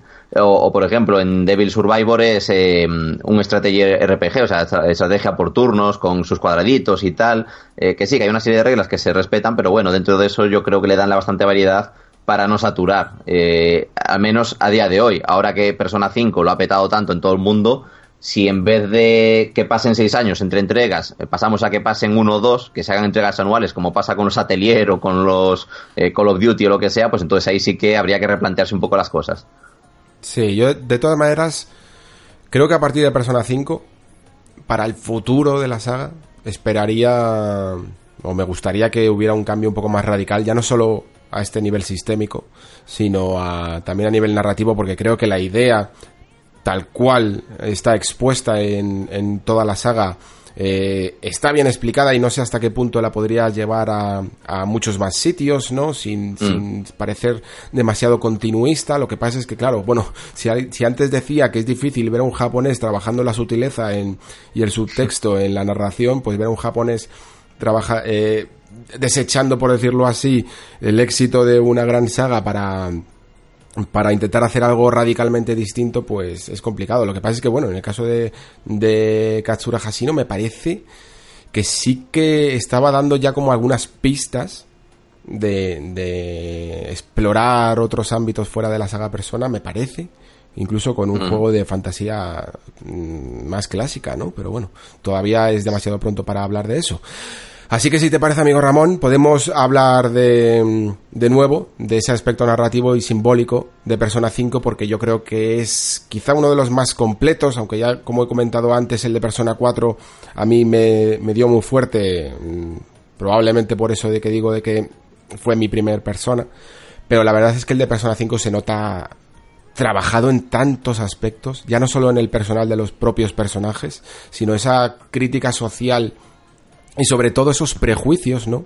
Que yo creo que Hasino nota y apunta bien eh, de nuestra propia sociedad, ya post redes sociales incluso, y, y pone de manifiesto sobre todo gracias a otro concepto que lleva toda esta dinámica que hemos hablado de la persona y de la sombra eh, a otro nivel mmm, muy muy interesante. Eh, porque si Persona 4, si, si, Persona 3, por ejemplo, decíamos que lo, lo englobaba en, en, la muerte, ¿no?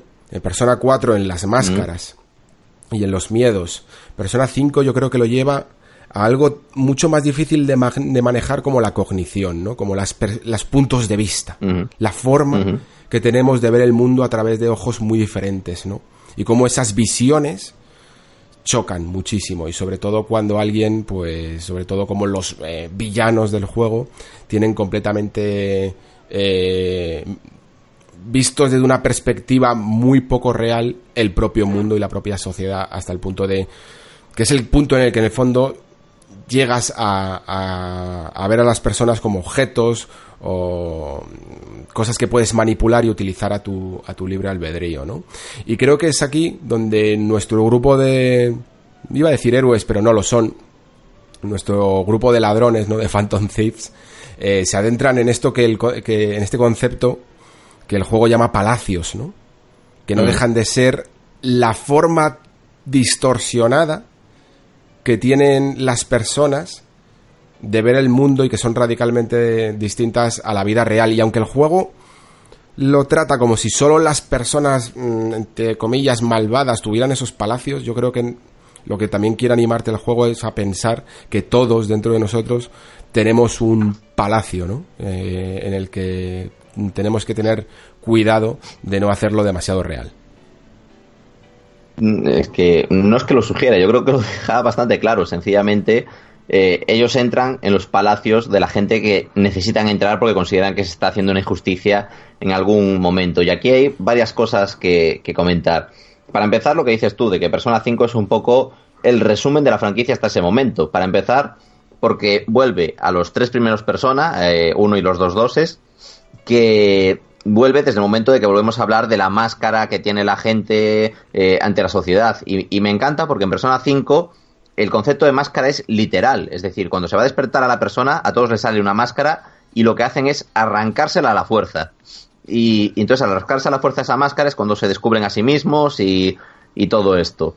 Eh, en segunda instancia recupera, de Persona 3, recupera Tartarus que mm. aquí Tartarus es el, el, el, metro en el que viajamos en, en, Mona en versión vagoneta, en Morgana. Sí, el, los mementos estos, o creo que Sí, los mementos, efectivamente. Que es exactamente eh, el Tartarus de Persona 3, es decir, es una mazmorra creada por la conciencia social de toda la sociedad junta. Por el inconsciente colectivo y, de la sociedad. Sí, sí, sí, correcto. La mente colmena, por llamarlo de alguna manera, sí. Y, y, luego a mayores recupera de Persona 4 los palacios personales que hay en el interior de, de cada persona.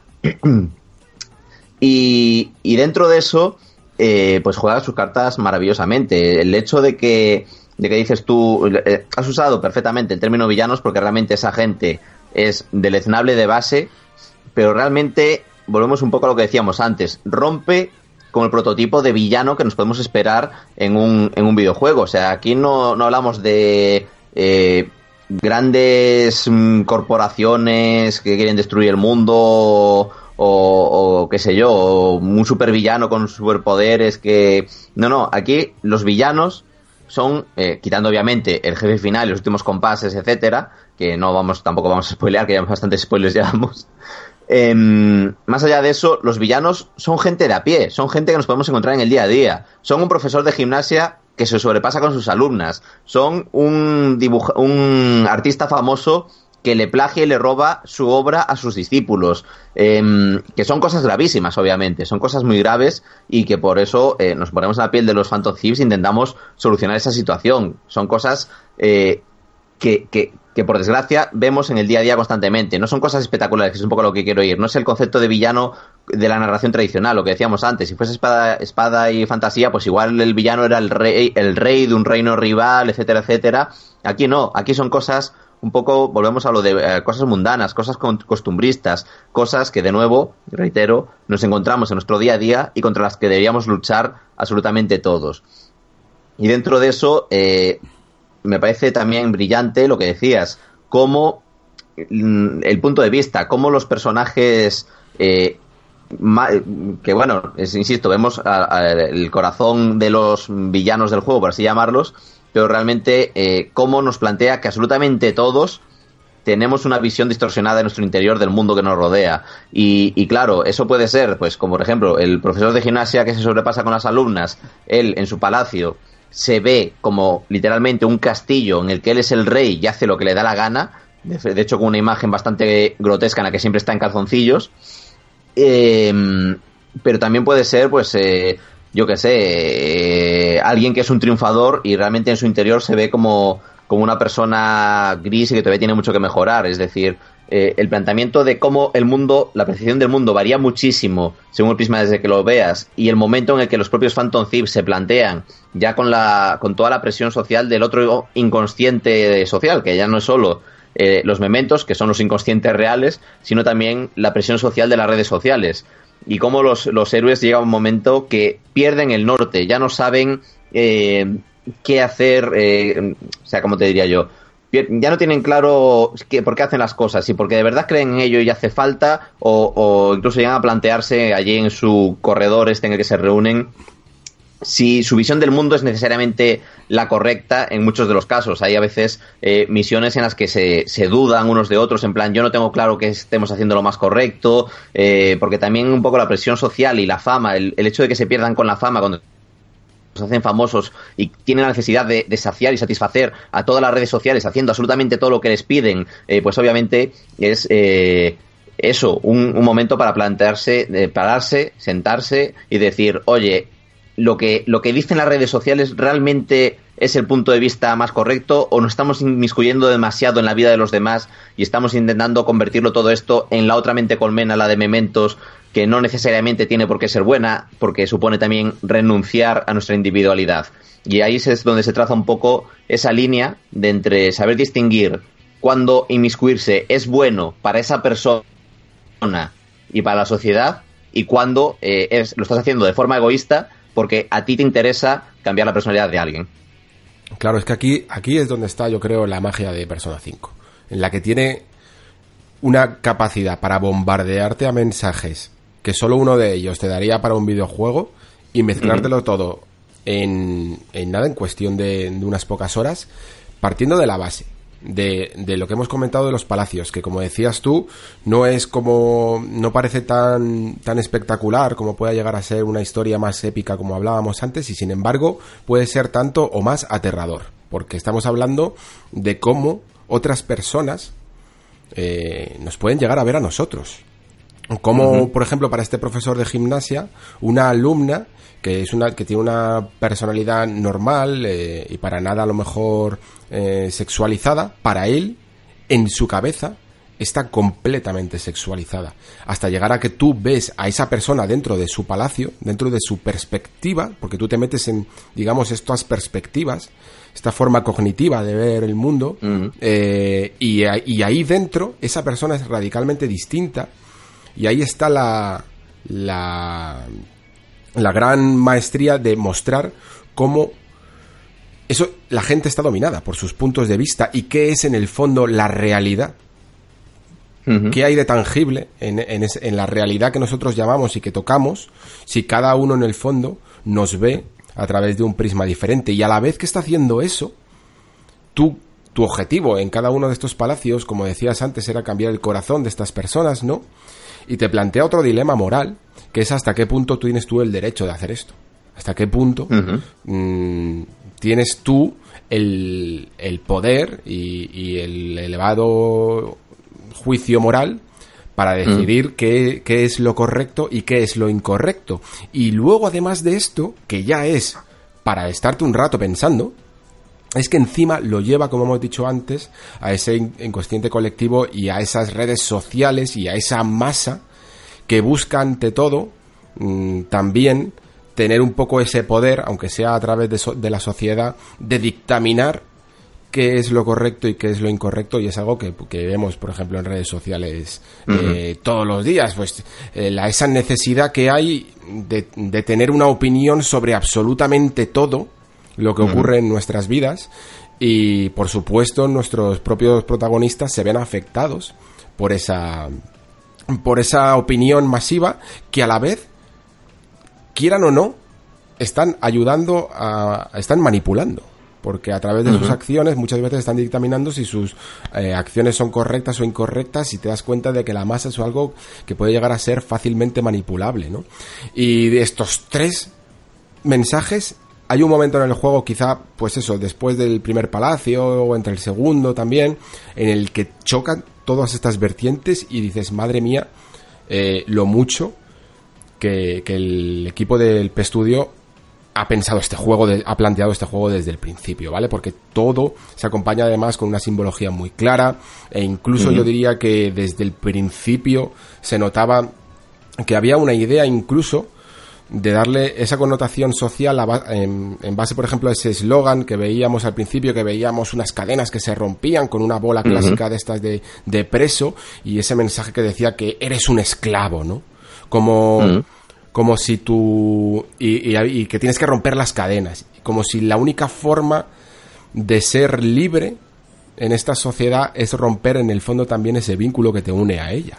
Y es un, un mensaje que puede llegar incluso a ser peligroso porque en el fondo alienta a una especie de soledad, ¿no? Que es en el fondo la que lleva los protagonistas dentro de sí para poder cambiar la sociedad, porque no la puedes cambiar siendo parte de ella, sino que te tienes que salir eh, fuera de la caja, ¿no? Out of the box, como decían los ingleses, que decía yo en el anterior, en el anterior editorial, para poder ver esos problemas del mundo, ¿no? Y entonces poder hacer algo para cambiarlos. Sí, es más, te, añado un, punto precisamente con el tema de la soledad. Todos los personajes que se unen al grupo son gente solitaria, son gente que, que bueno, eh, la sociedad tiene unas reglas, ven como la gente a su alrededor doblega las reglas a su antojo y ellos como están fuera de, de eso, eh, son los malos realmente en la sociedad. O sea, el juego te plantea que, que están mal vistos. Mismamente el protagonista eh, y aquí, bueno, con spoiler y todo, porque si no, no se entiende bien. Pero el protagonista está, eh, o sea, lo mandan al pueblo a que lo mandan con su tío, etcétera, precisamente por haber atacado a una persona en la calle, por haberle pegado, por haberse enfrentado a una persona, que obviamente eso provoca que en el colegio la gente lo mire mal, diga, ay, ese es el que detuvieron, ese es el que tuvo problemas con la policía, gente que lo rehuye, ¿por qué? Porque es el que está señalado por fuera de la sociedad. ¿Qué pasa? Que luego descubres que le pegó a esa persona porque eh, y estaba intentando forzar a una mujer en medio de la calle. Y lo que hizo realmente fue defender a una víctima inocente. Y eso como, como, la persona a la que pegó era influyente, lo convierte automáticamente en el malo y genera el rechazo entre sus compañeros, incluso su tío que al principio dice, bueno, este es el niño problemático que va por ahí pegando a la gente.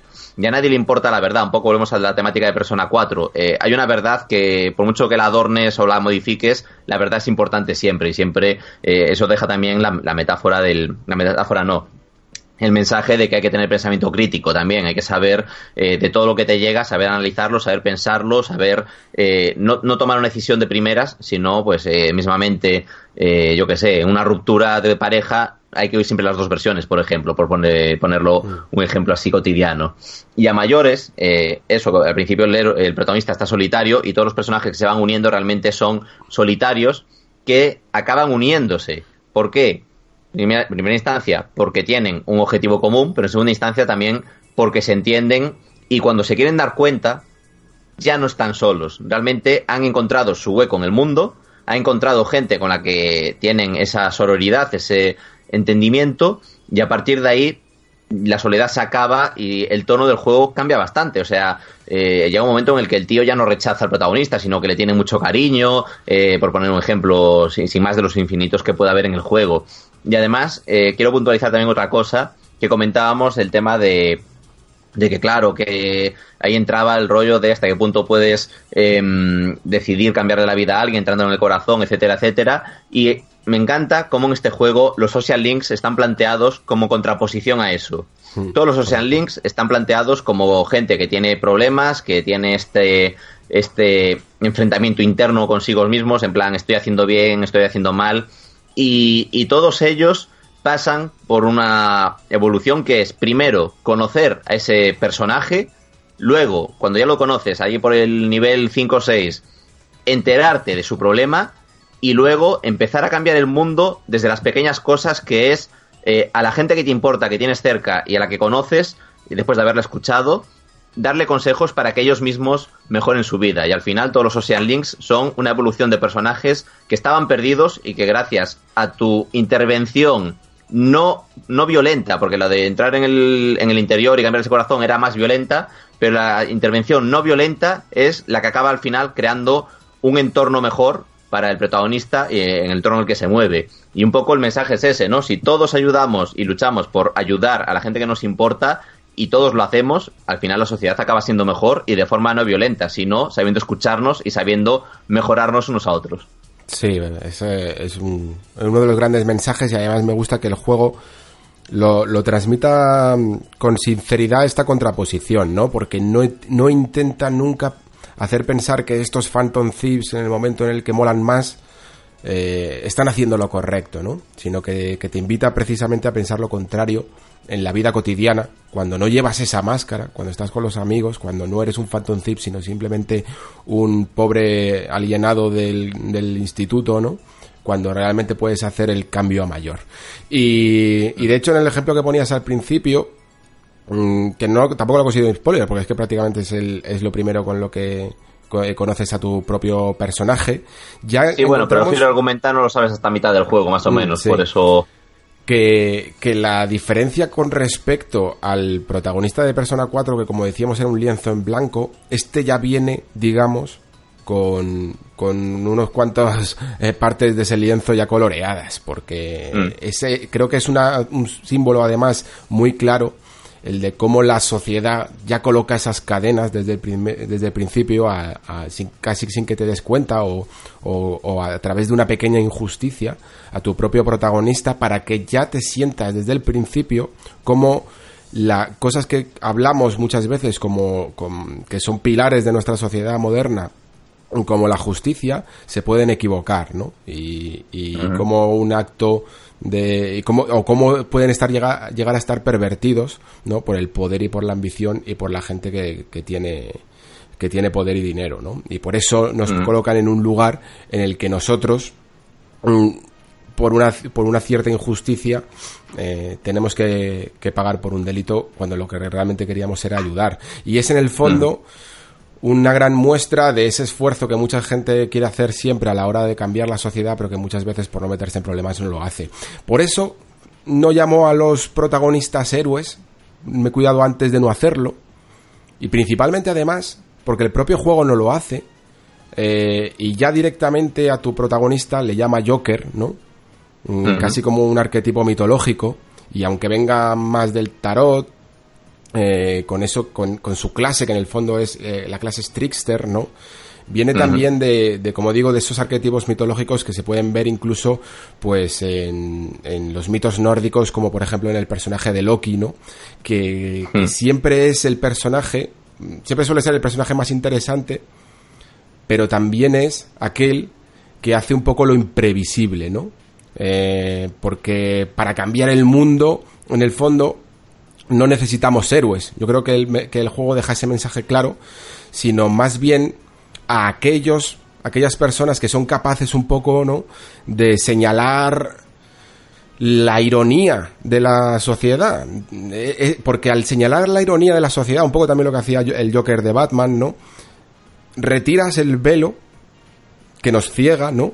Y entonces vemos uh -huh. la, la, verdad. Vemos de nuevo esa uh -huh. verdad de la que de la que hablamos. E incluso en el proceso, yo creo que, que señala de nuevo a los adultos, porque si te fijas, casi todos los mm, villanos que encontramos en esos palacios son adultos, que todos tienen responsabilidades bajo su cargo, digamos, a, menores.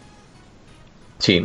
Y, es en esa connotación la que, la que está diciendo todos esos miedos que hemos generado a lo largo de todos los juegos eh, muchas veces son creados por la poca educación, por la falta de educación, por la falta de valores transmitidos de personas eh, hacia de personas que tienen en cargo a cargo menores, ¿no?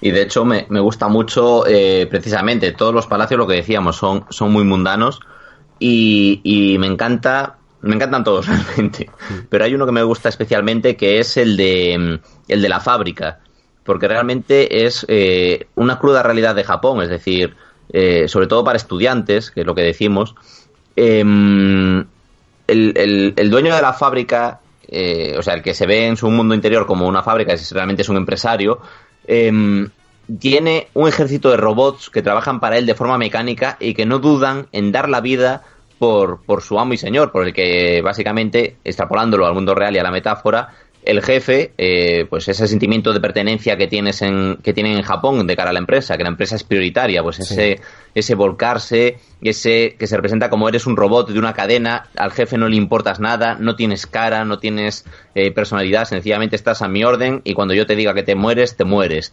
Y, y realmente eh, son mensajes duros, son mensajes duros para, para los jóvenes japoneses, que los jóvenes japoneses a día de hoy ven cómo les espera un, futuro que realmente, a ver, eh, realmente es desolador, porque sabes que acabas, la eh, acabas el instituto, tienes que buscarte una buena universidad para directamente que esa universidad tenga convenio con alguna empresa, entrar en esa empresa y salvo casos concretos de ascensos, etcétera, por lo general eh, la gente en Japón muere en esa empresa, o sea, morir no, es decir, se jubila o lo que sea.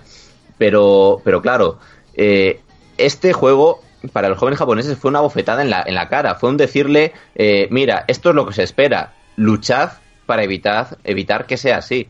Y, realmente esa carga social que tiene el juego es bastante notable, algo que se representa también con el político que luego se ve en su palacio interior, es un transatlántico de mega lujo que vaga sobre una ciudad hundida. Es decir, me da igual hundir Tokio entero, me da igual hundir Japón, mientras yo esté flotando sobre los restos en mi yate de lujo y que no me falte de nada.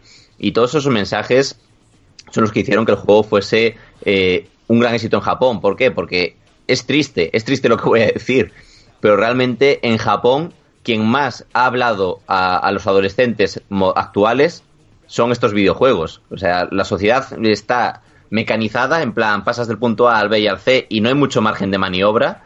Y, y realmente eh, lo que dices tú de pensar fuera de la caja es lo que incita el juego a que hagan, pero si no llega este juego, no hay ni asesores escolares ni nadie que les diga, oye, salte un poco del camino marcado. Es que allí es casi prácticamente una religión seguir ese camino.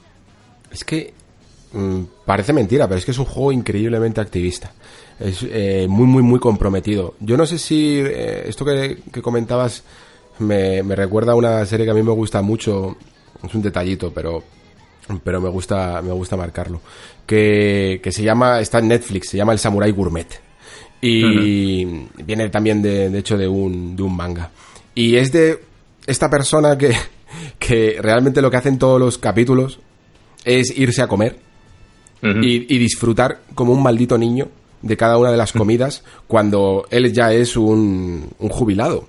Y cada vez que come un plato le recuerda a su adolescencia, le recuerda a su infancia, le recuerda a su juventud y casi nunca tiene recuerdos del trabajo. Y precisamente ahí viene la crítica, porque prácticamente eh, parece que la sociedad japonesa con todos los salaryman que, que genera, tienen como una especie de agujero en medio de sus vidas, ¿no? En el que directamente no ocurre absolutamente nada en sus vidas. Es como si solo vivieran realmente 20 o 30 años de sus vidas realmente, porque todo lo que le dedican a la empresa lo han absorbido absolutamente la empresa y cuando salen con 65 años y se jubilan, su visión es la de un niño pequeño porque en el fondo no han crecido durante todo el proceso.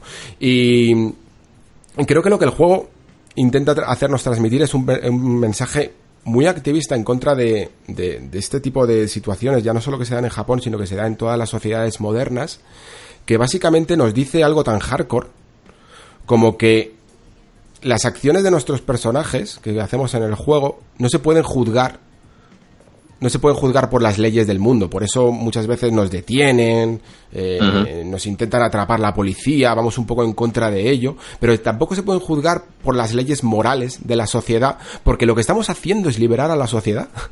¿Sabes? Entonces no podemos ser juzgados o, digamos, entrar en su juego con sus reglas. Porque lo que hemos hecho nosotros es romper esas cadenas precisamente para ser libres de ellas y de sus prejuicios. Y entonces a partir de una postura libre, cambiarlo. Es un, es un pensamiento casi posmoderno. Y, y que haga esto de nuevo un juego japonés me parece encomiable, me parece, me parece increíble y que ojalá tuviéramos más ejemplos así en esta industria, ¿no? Pues sí, eh, yo realmente estoy pensando, estoy pensando alguno que haga lo mismo de, juego japonés y, y, yo creo que lo más próximo Nier, pero claro, no se mete tanto, o sea, es que Nier me encantan las metáforas de la sociedad que te plantea y, mm. también un poco cómo juega con los puntos de vista y, la percepción que cada uno tiene del mundo. No es tan, no es tan duro, no va tan a, hueso, pero quitando ese ejemplo, no se me ocurren muchos que, se metan tantísimo en, estas lides. Y sobre todo, que es muy importante, eh, cómo tampoco radicaliza, ojo, que es importante también, eh, es activismo, pero tampoco radicaliza, o sea, mm. solo quiere generar pensamiento crítico, en plan, vamos a trabajar juntos como sociedad vamos a establecer vínculos sociales con la gente que nos rodea porque es importante, vamos a unirnos y vamos a colaborar para hacer del mundo un lugar mejor. Sí. Pues bueno, pues yo creo que si quieres lo podemos dejar ahí, porque yo creo que ha quedado bastante claro también nuestro mensaje, ¿no? Con respecto a la saga, porque al final no hace falta hablar mm, globalmente sobre ella, sino que sus juegos se definen perfectamente y yo creo que ya, pues nuestros oyentes, aunque los que queden aquí, eh, yo creo que ya van a ser los que más eh, familiares, ¿no? Están con la, familiarizados están con la saga, pero yo creo que, que queda bien como conclusión. Em, yo creo, como decía antes, que ya partiendo de este punto, no me, no me imagino qué más puede hacer Hasino en, en este aspecto. Me gustaría que tocara otros aspectos y manteniendo también eh, la crítica social. Yo no sé si tú lo ves así o crees que que de alguna manera realmente se puede seguir explotando esta idea. A ver, yo sí que te reconozco que Persona 5, pues, encantándome incluso, eh, ya se me ya se me hizo, no voy a decir largo, a ver, es un juego largo, obviamente, pero sí que sí que la fórmula, sí que por momentos pensé, bueno, esto está ya para alargar un poco de más, porque es lo que comentaba más, lo que comentabas tú antes, Persona 3, Persona 4 y Persona 5 eh, realmente reutilizan muchas cosas unos de otros. Entonces sí que en algún momento, lógicamente, en un juego de 100 horas, pues hay momentos en los que te replanteas cosas y dices, eh, oye, esto ya lo he hecho, pues por decir algo, eh, los mementos, ya recorrí Tartarus, por decir algo. no es un ejemplo exacto, no es que me se me hayan hecho pensar los mementos específicamente, es para intentar explicarme un poco. obviamente hablo a bajo nivel, pero sí que si me pones un Persona 6, un Persona 7 y seguimos un poco en el mismo punto, igual sí que puede necesitar un lavado de cara más profundo. Mm, de todas formas, sí que veo que, Atlus, desde que los personas, desde que primera persona lo triunfó tanto, sí que dio un poco un giro hacia estos juegos un poco más eh, con mensaje, más profundos. Eh, recomiendo mucho también, ya lo hemos comentado un par de veces a lo largo de esta hora y pico que llevamos, eh, Devil, Devil Survivor, que además están en 3DS con un remake que, los alarga, y también son juegos que, que siguen un poco esta estela de, dejar mensaje y que apelan un poco eso al, sentimiento de, de sociedad, de colaboración, etcétera. Y mismamente el, eh, acaba de ser lanzado hace poco el remake de, Catherine, que también es un juego que ahonda en otras en otro tipo de, de, problemas sociales. En este caso, pues las relaciones, el no querer crecer, el miedo al compromiso, el caer en la tentación o no. Eh, yo creo que es eso, que en cierta medida se ha convertido ya un poco en la señal de identidad de, las principales producciones de, Atlus. Y yo creo que, aunque se abandone en algún momento, que no creo que.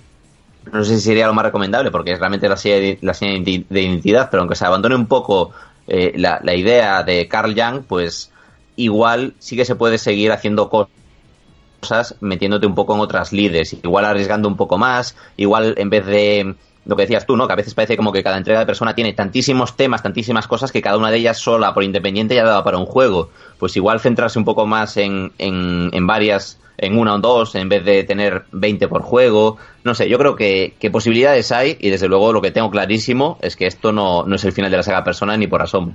No, no, sí, vamos, está, está en su cenit. Yo como máximo lo que sí que le pediría es que se olvidara un poco, sobre todo en las partes finales, de, de ese mezclarlo todo con tanta fantasía, ¿no? Porque creo que no le hace bien. Eh, tanto, por mm, ejemplo, en Catherine, en Catherine con algunos finales. a, mí, a mí personalmente me parecen incluso de vergüenza ajena. Es que ni siquiera hacían falta. Y, y en persona incluso creo que el mensaje queda tan bien claro cuanto más cercano está al mundo real que cuando se le va un poco la olla eh, puede incluso diluirse y es, y, es, y es lamentable sobre todo porque estás en las partes finales y, y, se te puede quedar un regusto un pelín amargo si no necesitas de tanta fantasía que es que yo creo que no hace falta. Pero bueno. Yo creo que es un poco en la línea de lo que comentábamos antes, ¿no? Es como que todo es tan mundano que hace falta el, el, golpe de efecto porque como que no deja de ser un juego, pues vamos a poner algo aquí gordísimo como que final todo, que, claro. que, llegue un poco más lejos. Sí, sí, Yo creo que es un poco por eso, por el medio. Yo creo que ahí le pesa un poco el medio y, y, lo que comentaba muchos académicos, en plan, que, que, a la industria del videojuego igual le falta todavía ese puntillo de madurez para no necesitar esas cosas. Sí. Bueno, Ramón, pues no te quiero robar más tiempo, que bastante ya me has concedido para, para esta visita al Nexo. Y ya si quieres, pues para despedir, nos puedes contar un poco qué has estado haciendo últimamente, porque eh, yo es que no, no dejo de ver que, que produces a un nivel que no sé, o sea, no sé qué va a ser de ti, como sigas a este ritmo, sobre todo cuando seas, cuando seas padre. Sí, yo, yo me hago la misma pregunta y yo creo que todo el mundo que me conoce se hace la misma pregunta. Pero bueno, nada, a ver, pues... Eh... Bueno, cuéntanos un poco si quieres de, de, Acabas de publicar también un libro sobre The Witcher. Uh -huh. Cuéntanos un poquito. Sí, efectivamente. Si hemos, eh, aparte del especial este de persona con GTM, pues con los chicos de Héroes de Papel acabamos de publicar el libro de, de The Witcher, eh, titulado El legado del lobo blanco, que, que bueno, que realmente no es que lo, lo, escriba toda la vez, a veces pues simplemente los tiempos de publicación hacen que, aunque lo escriba yo con seis meses de diferencia, que acaben saliendo casi a la par. Y, y nada, pues es un libro que, que, un poco pues lo que hicimos en persona, eh, aplicado al universo de The Witcher. No contamos la historia de The Witcher, sino que eh, analizamos el universo en el que, en el que está ambientado el juego, el, juego, las novelas, etcétera.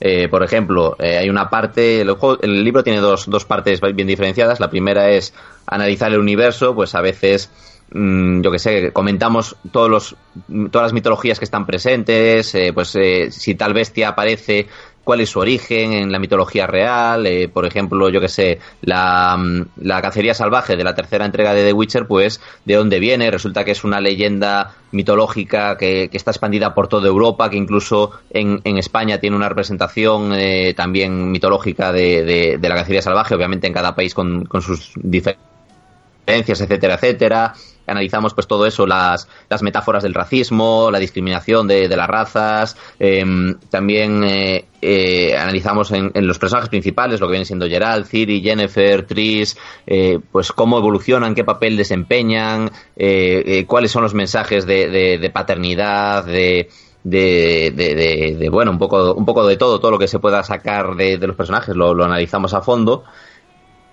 Eh, y, y, y, qué más. Y eso, también analizamos eso, los personajes secundarios, eh, todas las... Eh, incluso me meto, eh, que ahí pues conté, claro, en su momento dirigí un TFM sobre, sobre el universo de Gerald de Rivia, una chica polaca, y, y me aportó muchísima información sobre eh, los nombres propios, es decir, todos los nombres que usa Sapkowski no son elegidos al azar, también analizamos un poco los mensajes ocultos en esos nombres polacos y en su, en su traducción al español, que a veces se traducen, a veces no, el mítico dilema de, de Jaskier, que en inglés se traduce, en español no, también lo, lo comentamos, un poco cómo se crea el universo y cómo creas, cómo consigues que, que sea una crítica política y social tan buena. Y luego, pues como tuvimos la oportunidad de hablar con los chicos de CD Projekt, pues tenemos eh, una segunda parte del libro que es cómo se crearon los juegos de, de The Witcher, eh, que a mí es una historia que realmente, según me la contaban, me fascinaba sobre todo porque, eh, claro, eh, yo soy traductor, así como profesión principal, y, y CD Projekt empezó traduciendo, o sea, todo empezó con la traducción de Baldur's Gate 2 a lenguas de, Europa Occidental y, y, cómo a partir de eso una serie de circunstancias que fueron aprovechando dio pie al primer The Witcher, cómo colaboraron con, con, con BioWare, o sea, todo el proceso de, creación del juego, cómo decidieron, eh, pues ahora metemos a Jennifer, ahora no metemos a Jennifer, cómo han ido midiendo los tiempos, no sé, realmente son entrevistas muy interesantes y que, em, a ver, está mal que yo lo diga, pero de todo lo que he escrito es de las cosas que más orgulloso estoy ahora mismo, la verdad. Muy bien, sí, es que además la historia de CD Projekt, joder, es, para, es para leerla, ¿eh? porque de, e, es la típica de que todo, todo eh, estaba destinado a salir mal y sin embargo salió, salió todo bien. Es una, una, historia entre un millón. Pues nada, ahí tenéis eh, ese libro de Héroes de Papel mm, llamado El legado del lobo blanco, el universo de Geralt de Rivia y la saga de Witcher. Ramón, muchísimas puntualizar, gracias. Puntualizar una cosa, ya que estamos hablando del libro, que en, en unos foros alguien me acusó de, de sacar cuartos con este libro y, y solo quiero comentar... Sí, claramente. Y solo quiero comentar, para quien le interese el, libro, eh, yo no voy a sacar nada de este libro. Todos los beneficios que saque yo, de los royalties de, eh, del libro o lo que sea, los estoy donando. De, hecho, ya lo hice ahora que se acabó la edición coleccionista, pues el equivalente a las 300 copias de la edición coleccionista lo estoy donando a comedores infantiles. Bueno, y ni te conoce bien ni conoce bien el, el mundo de la publicación de libros en este sí, país. es verdad. Porque si tuviéramos que hacer un, digamos, una correlación entre salario por mes trabajado, eh, evidentemente nos saldría pérdidas. Bueno, Ramón, ahora sí, muchísimas gracias de verdad por pasarte por este nexo. Esperamos que no sea la última vez que cruzas el portal. Y suerte en tus futuros proyectos. Muchísimas gracias, amigo. Ok, no, cuando quieras aquí estaremos. Hasta la próxima.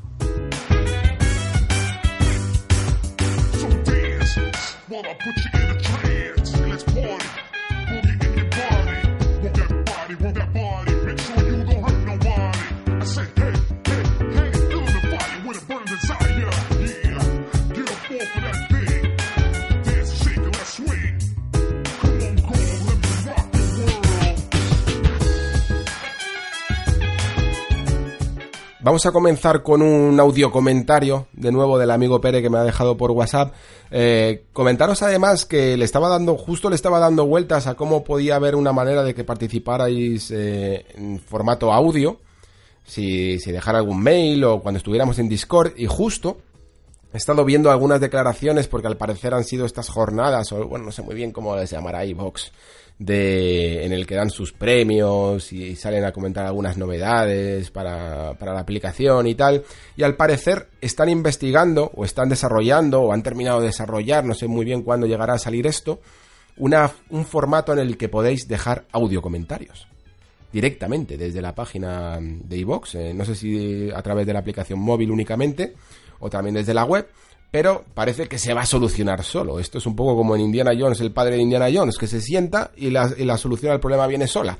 Pues me ha pasado lo mismo. No he hecho nada y directamente se ha, se ha solucionado esta pequeña diatriba que tenía. Que probablemente vais a poder hacer como el amigo Pere, que nos deja este interesante comentario. Hola Alex, ah, ¿qué tal? ¿Cómo estás? Te dejo un audio reflexión sobre tu programa, sobre el último, que lo estoy escuchando, al menos sobre parte de él. lo escucho con mucho detenimiento, es uno de los programas que escucho dos y tres veces, porque creo que escucharlo solo una vez te pierdes parte de la reflexión, dada su profundidad. Digamos, es, es un programa que es relativamente denso y a mí me gustan, así que a tope. Y te voy a dejar varias reflexiones sobre, sobre lo que dices al principio, sobre esa segunda parte, eh, hablando de, digamos, de, las influencias y, de, y de un poco de, esa permeabilidad que hay entre, entre varios, tú lo llamas formas de arte, es decir, como serían el cine, literatura, pintura, escultura, todo esto, ¿no? Yo te voy a, te voy a, expandir un poco más, porque no creo que sean solo formas de arte, de arte, sino creo que la permeabilidad en general debe ser cultural, y creo que ya existe. el arte forma parte de la cultura y yo creo que, que ese mirar tiene que mirar a, la parte cultural, desde la parte social, ¿vale? La parte social como hace Insight, por ejemplo, o a la parte cultural más costumbrista, más personal, como hizo Miyamoto con Zelda, ¿no? Es decir, Insight es una crítica a, esa sociedad um, hipervigilada, hipertecnologizada, uh, casi controlada y manipulada uh, muy a lo Orwell, ¿vale? Es una forma pervertida orwelliana, por decirlo de alguna forma. Y, y, Miyamoto es una representación de la vida de un niño, el tema de lo que hace con Zelda, ¿no? Entonces, viene por ahí uh, la parte cultural. Yo no creo que sea tanto influencia artística, también, sino creo que hay que expandirlo a, la parte de la, de la, influencia sociocultural, incluido el arte, por supuesto. Esto es lo primero. Y después, otra reflexión, que no sé si tú has llegado a esta conclusión, que casi todas las obras que son tan de autor, que intentan permeabilizar este, este tipo de, arte, cultura, etcétera. Tú nombras Bioshock, pero también nombras a Fumito Ueda, con Ico, entiendo, o con Shadow de Colossus. Ah, nombras también a Miyazaki con Dark Souls. Incluso ahora yo te hablaba de Inside y Zelda. Fíjate que todos estos juegos son de los que podrían estar considerados obras maestras, ¿no? O sea, esos juegos que generan cambios, tendencias y que tienen un impacto suficiente como para dejar huella, ¿no? Tanto en, el personal como en el colectivo del mundo del videojuego. Entonces ahí viene mi pregunta para ti, que entonces incluso, no sé, hasta le puedes dedicar un programa, que es, ¿qué convierte un juego en una obra maestra? ¿Qué diferencia una obra maestra de, de, una, de un juego excelente, por decirlo de alguna forma? Y y no me refiero ya solo a la parte personal, que, esto cada uno tiene, tiene una valoración personal, pero sino un poco a nivel de concepción de colectivo social, ¿no? de, inteligencia colectiva. Pues nada, ahí está. Reflexión densa para un programa denso que, por cierto, me encanta. Es que te sales cada puto programa, tío. Eres lo más. Pues espere, no puedo más que darte la razón, porque principalmente creo que ha sido, me, he podido llegar a, rayar con, algunos ejemplos de otras artes más centradas quizá en, como dices, en cine y en literatura. Y creía que había dejado más claro que me refería a otro tipo, a todo tipo de artes y, de cultura, ¿no? E incluso a la rama de la ciencia, a, a, más ramas del conocimiento humano, a todo el conocimiento humano. Si de hecho uno de los motivos por el que puse precisamente el, el ejemplo de Bioshock es porque hace una clara alusión al género ensayístico y de filosófico de las teorías de Ayn Rand que se pueden leer en la rebelión de Atlas, por ejemplo, del objetivismo, que, que ese es el trabajo que hizo Ken Levine para poder influenciarse en Bioshock, no sencillamente seguir con su trabajo previo eh, trabajando en Looking Glass, sino jugando a muchos videojuegos, sino a través de la cultura, ¿no? Gracias por dejar esto claro porque es que creo que es un aspecto fundamental eh, de mi exposición que no pretendo simplemente que el videojuego capte o capture eh, teorías narrativas del cine y estructuras del cine y de la literatura como género novelístico, sino que se deje influenciar por los grandes temas y las grandes cuestiones de la humanidad. Si es que en el fondo es eso. De la misma manera que, por ejemplo, yo que sé, se me está ocurriendo ahora mismo que Michael Crichton a la hora de hacer Jurassic Park lo que estaba haciendo en ese momento era leer un montón de teorías sobre la nueva genética. Ya sabéis, todo lo que estaba ocurriendo en ese momento con la, con la oveja Dolly y todo esto. Por cierto, vi a la oveja Dolly en, en Edimburgo, en el museo que tienen allí. Y, y estaba leyendo precisamente sobre ciencia. Fue como consiguió generar un thriller eh, que a día de hoy forma parte de nuestra cultura popular. Pues si es que esto es así, es que es una cadena. Romper esa cadena para, para, para, caer en la endogamia de únicamente inspirarse en videojuegos porque quieres rendir tributo y pleitesía y honor a todas las experiencias que tuviste en la infancia en los videojuegos es quedarse corto de miras. Deberíamos de abrir mucho más el campo. Así que gracias Pere por dejar eso claro. Sobre tu segunda parte de la pregunta, pues fíjate todo lo que has desencadenado. Eh, no solo la parte de la editorial en la que me pregunto precisamente eso, cuál es la cuestión que convierte una obra maestra en una obra universal, y ya te he contestado un poco en esa introducción, que la verdad es que es complicado de saber, hay algo místico en ello, ¿no? Y yo quizás se lo atribuyo a una cuestión temporal, la única cuestión que no podemos dominar a la hora de hacer una crítica eh, a pocas semanas de su lanzamiento, a través de un, de un análisis más post-mortem, podríamos llegar a ver y a diferenciar qué obras trascienden de su propia generación, y ya no solo eso, sino que me has hecho meterme ya más en harina todavía, e intentar destacar lo que para mí pueden llegar a ser algunos de esos juegos que van a trascender, que son obras universales y que van a trascender de esta generación. Así que fíjate todo lo que hemos sacado de una sola pregunta. Muchísimas gracias, Pere. Vamos ahora con vuestros comentarios del último nexo, comenzando con Spawn0029 que me dice, muy buenas Alex y oyentes, felicidades de nuevo por este nuestro podcast. Tengo que reconocer que escuchando tus argumentaciones mientras trabajo me sorprendo a mí mismo asistiendo eh, a tus comentarios. Así como otras no estoy completamente de acuerdo con todo. Creo que ese punto es el que me hace seguir pegado a los auriculares y sopesar otros puntos de vista que no había contemplado. Gracias de nuevo por toda la investigación y documentación que haces y que debido a la edición queda oculta. Y gracias también al resto de oyentes que como yo se animan a comentar y sugerir temas que encuentro muy interesantes, además de constatar que uno no está ni solo ni loco por no ir con la corriente ánimo y sigue dando este nivel de calidad a tus programas. Un abrazo a todos. Muchísimas gracias, Spawn. Eh, yo creo que has definido perfectamente la esencia del Nexo y la esencia de sus oyentes y me alegra que no estés completamente de acuerdo con todo, porque eso, como decía mi amigo Ramón en su en, en el especial que nos hemos marcado de la saga Persona, fomenta el pensamiento crítico. Eso os convierte en oyentes activos. Comentéis después en los comentarios o no, porque le estáis dando al coco mientras yo voy hablando y le doy a la lengua. Seguimos con Carlos Mínguez de Diego que me dice, pues no Alex, yo, no me, yo me considero fan de Medieval original y no pienso comprar el remake, ya que lo que han hecho es edulcorarlo y que se vea más bonito cuando Medieval, si una cosa no tiene que ser, es bonito. Y verse con ese estilo cartoon que le han puesto que me saca de lo que fue el original de PlayStation 1, que era más oscuro, macabro y sucio en su atmósfera. Estaba muy lograda y tenía mérito con los gráficos de aquella. Las animaciones de Fortesque, al correr, dan vergüenza ajena. Ahora es todo más ridículo y hasta más infantiloide. Te iluminan los libros y siempre la narradora dando la chapa cada vez que lees algo. Que pueden parecer detalles sin importancia, pero que me chirrían. Una decepción en resumidas cuentas. Un saludo y gran programa como siempre.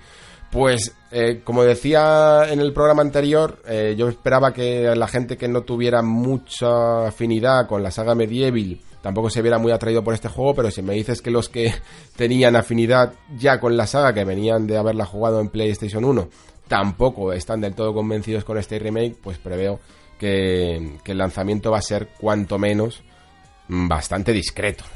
Yo como dije, tampoco es que sea el mayor fan de Medieval, jugué un poco en su momento, pero vamos, mis recuerdos llegan hasta cierto punto y lo que sí que había detectado luego ya en algunas otras comparaciones, no en vídeo, es que en algunos puntos creo que tenían que haber sido más ambiciosos incluso, pero si ni siquiera mm, para los que son más fans de la obra original es son capaces de respetar algunos de los aspectos clave de la obra, pues apaga y vámonos. De todas maneras, veremos un poco el resultado, que yo tampoco creo que vaya a ser del todo, del todo terrible, pero que sin duda no va a estar a la altura de algunos otros remakes que han salido últimamente. Seguimos con Buen Villano, y me dice, muy buenas, gran programa como cada semana. La verdad que The Last of Us es un título del que se puede estar hablando durante horas. Un final que creo que nos dejó en shock a más de uno, intentando encajar las piezas y los porqués. Para mí incluso el DLC de esta primera parte supo estar a la altura, con varios momentos de poner la piel de gallina. Supongo que Naughty Dog es un estudio con ese don más allá de abanderar videojuegos técnicamente brillantes, saben tocar la tecla para hacernos sentir cosas. Es por ello que merecen toda nuestra atención con cada nuevo título que tienen entre manos. De esta semana me quedo con dos frases sobre las que reflexionar. La primera respecto a la narrativa de The Last of Us. El mal proviene de personas normales. La segunda la utilizas como cierre en tu reflexión inicial y me parece igual de brillante. Porque amar algo también es enriquecerlo con la variedad y diversidad del resto de artes, disciplinas y formas de pensar del resto del mundo. Gracias por todo esto que nos das cada semana, es muy grande. Pues, buen villano, yo creo que has resumido perfectamente la esencia del anterior podcast, porque eran las dos cosas que más claras quería que, que quedaran respecto a la reflexión inicial. Creo que es necesario, creo que cada vez es más necesario y puede que esa nueva generación incipiente, ¿no?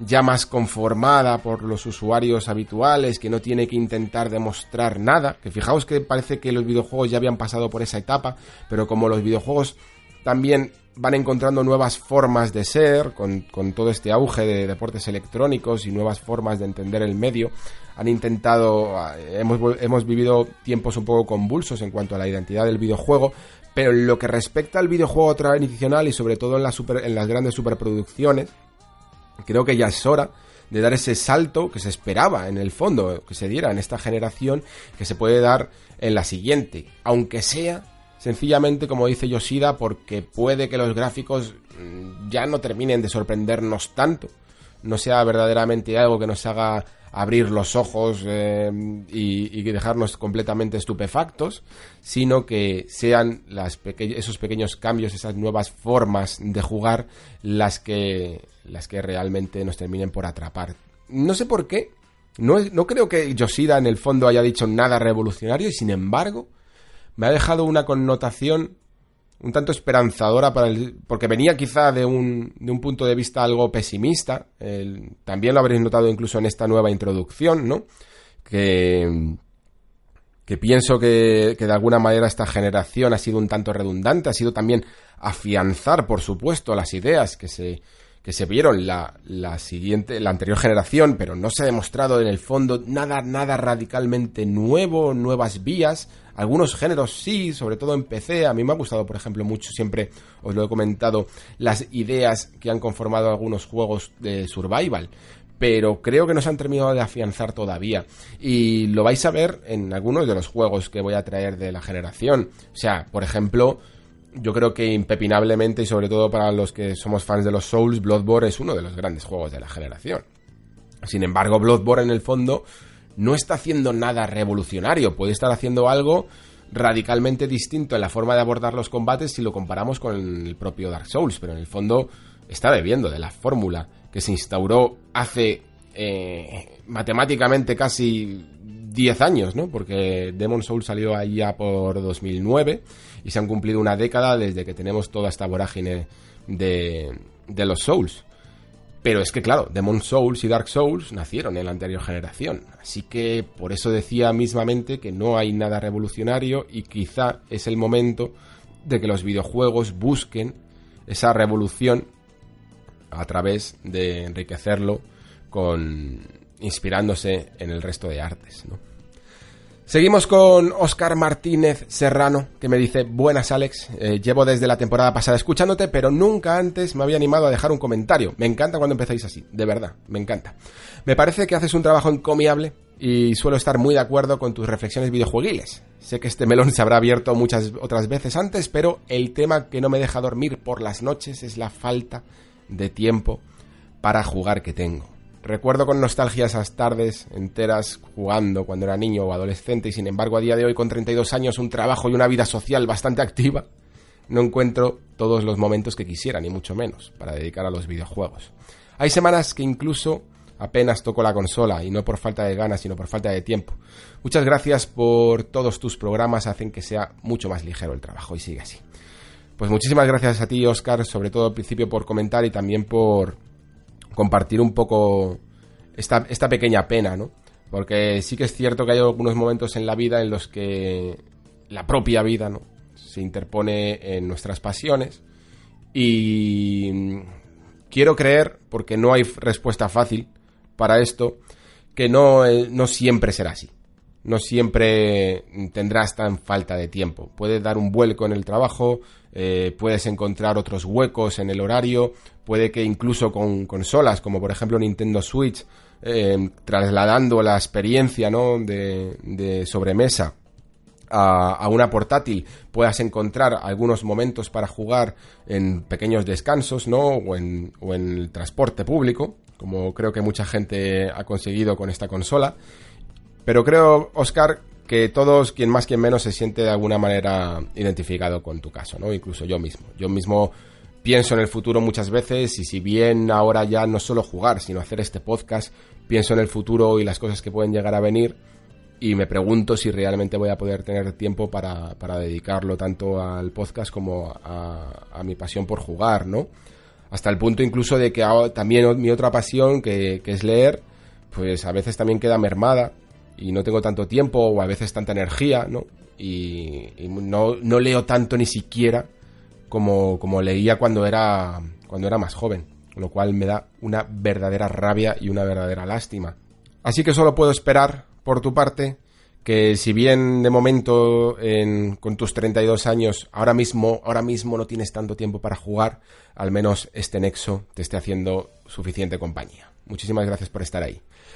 Seguimos con el amigo Carlos Gallego, que me lo encontré en la Madrid Games Week y vino a saludar y fue una conversación genial. Ojalá hubiéramos tenido más tiempo, amigo Carlos. Me dice, hola Alex, un placer haber podido charlar contigo durante la Madrid Games Week. Por culpa de mis prisas y poco tiempo nos quedamos a medias de una conversación en la que te decía que desde mi punto de vista Code Vein sí que hacía lo que se pretendía. El motivo por el que yo lo veo así es porque a pesar de disponer todos estos distintos perfiles en forma de códigos de sangre y no exprimirlos al máximo, obligándote a explorarlos, desde mi, apreciación sí que veo justificada su presencia por lo que tú mismo comentas en el análisis, de dar la opción al jugador de tener todas las clases disponibles en una sola vuelta.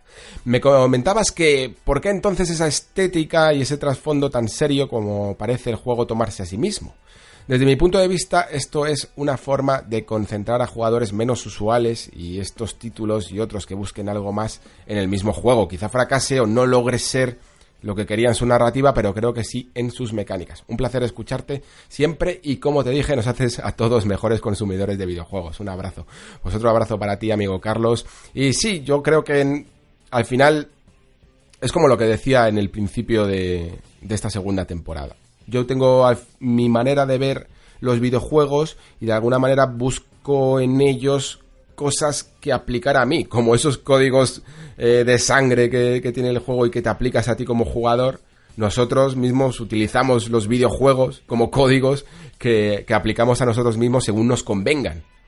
Y probablemente, en mi caso, pues Code Vein no me convenía. No me convenía tanto como otros videojuegos porque, claro, a medida que crecemos vamos siendo un poco más selectos y la presentación que hacía Code Vein de sí mismo me parecía poco revolucionaria y poco valiente. Entiendo que a lo mejor, como dices tú, para otros jugadores eh, les pueda parecer incluso mucho más accesible que cualquier otro Souls, y yo lo entiendo perfectamente, porque, joder, es que Demon Souls, yo la primera vez que jugué, no lo entendía. O sea, me lo llegué a pasar y todo, pero no terminaba de entender del todo cómo funcionaba la forma de progresar con las armas en respecto a las letras, eh, cómo conseguir realmente optimizar las mejoras y, y las herramientas para, para generar armas mejores.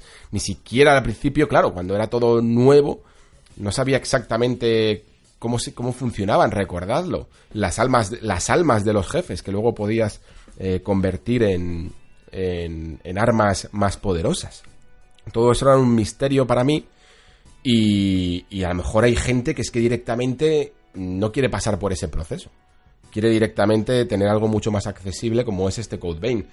Yo, sin embargo, como te dije, le noto un aspecto de, de que diferencia el diseño que se hizo sobre el papel, el diseño que se pudo llegar a vislumbrar en reuniones previas al desarrollo del juego y que poco a poco se fueron haciendo pequeñas, pequeñas concesiones para mm, satisfacer a un rango de jugadores menos habitual en el género, digámoslo así. Y creo que existe, por tanto, un cierto contraste entre eh, algunos parámetros que parecen incluso muy hardcore, como eso del, del don de luz y del don de oscuridad y todo eso que, que al final de la partida se convierten en sencillos números que convertir a un color u otro, eh, al color azul cuando son mejores, o color rojo cuando el arma que te vas a equipar o el, traje de turno es peor y ya está, ¿no? Se simplifica un poco.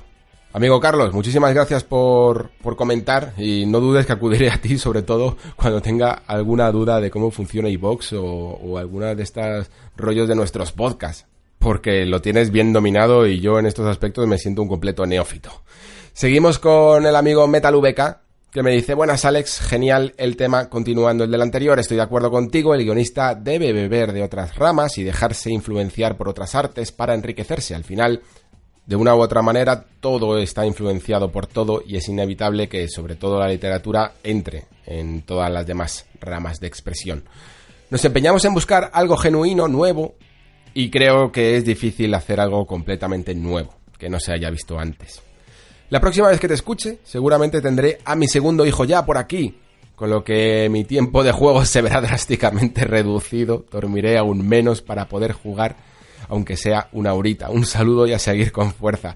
Pues enhorabuena, de todo corazón Metal VK por ese segundo hijo y lo que dices del tiempo pues probablemente a la larga sí que se vea drásticamente reducido pero ojo que con esto de la paternidad siempre hay un un, pequeño intervalo, ¿no? En el que tienes ese permiso en el trabajo y como el niño cuando está dormido le puedes tener en brazos, pues en las manos mientras puedes tener un mando.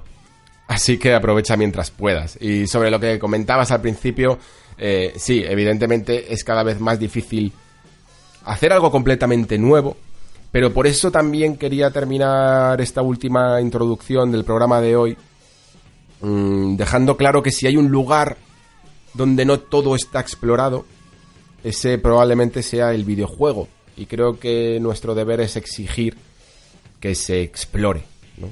Mandar a esos mm, nuevos conquistadores del arte a explorarlo, aunque sea, aunque sea de manera egoísta para nuestro disfrute, ¿no? Creo que si, como digo, si hay un, un medio que todavía no tiene todo estructurado, ¿no? no se sabe absolutamente todo sobre él, ese es el videojuego. Seguimos con Javier, que me lo encontré también por la Madrid Games Week, fue un placer saludarle. Me dijo, buenas Alex, llego tarde a comentar, pero gran programa como siempre. Creo que como te dije en la Madrid Games Week, en el caso de Code Vein, después de escucharlo veo que falta preproducción en el juego, en temas de nivel y de enemigos. Probar un nivel avanzado del juego con las clases que querían meter y con el compañero.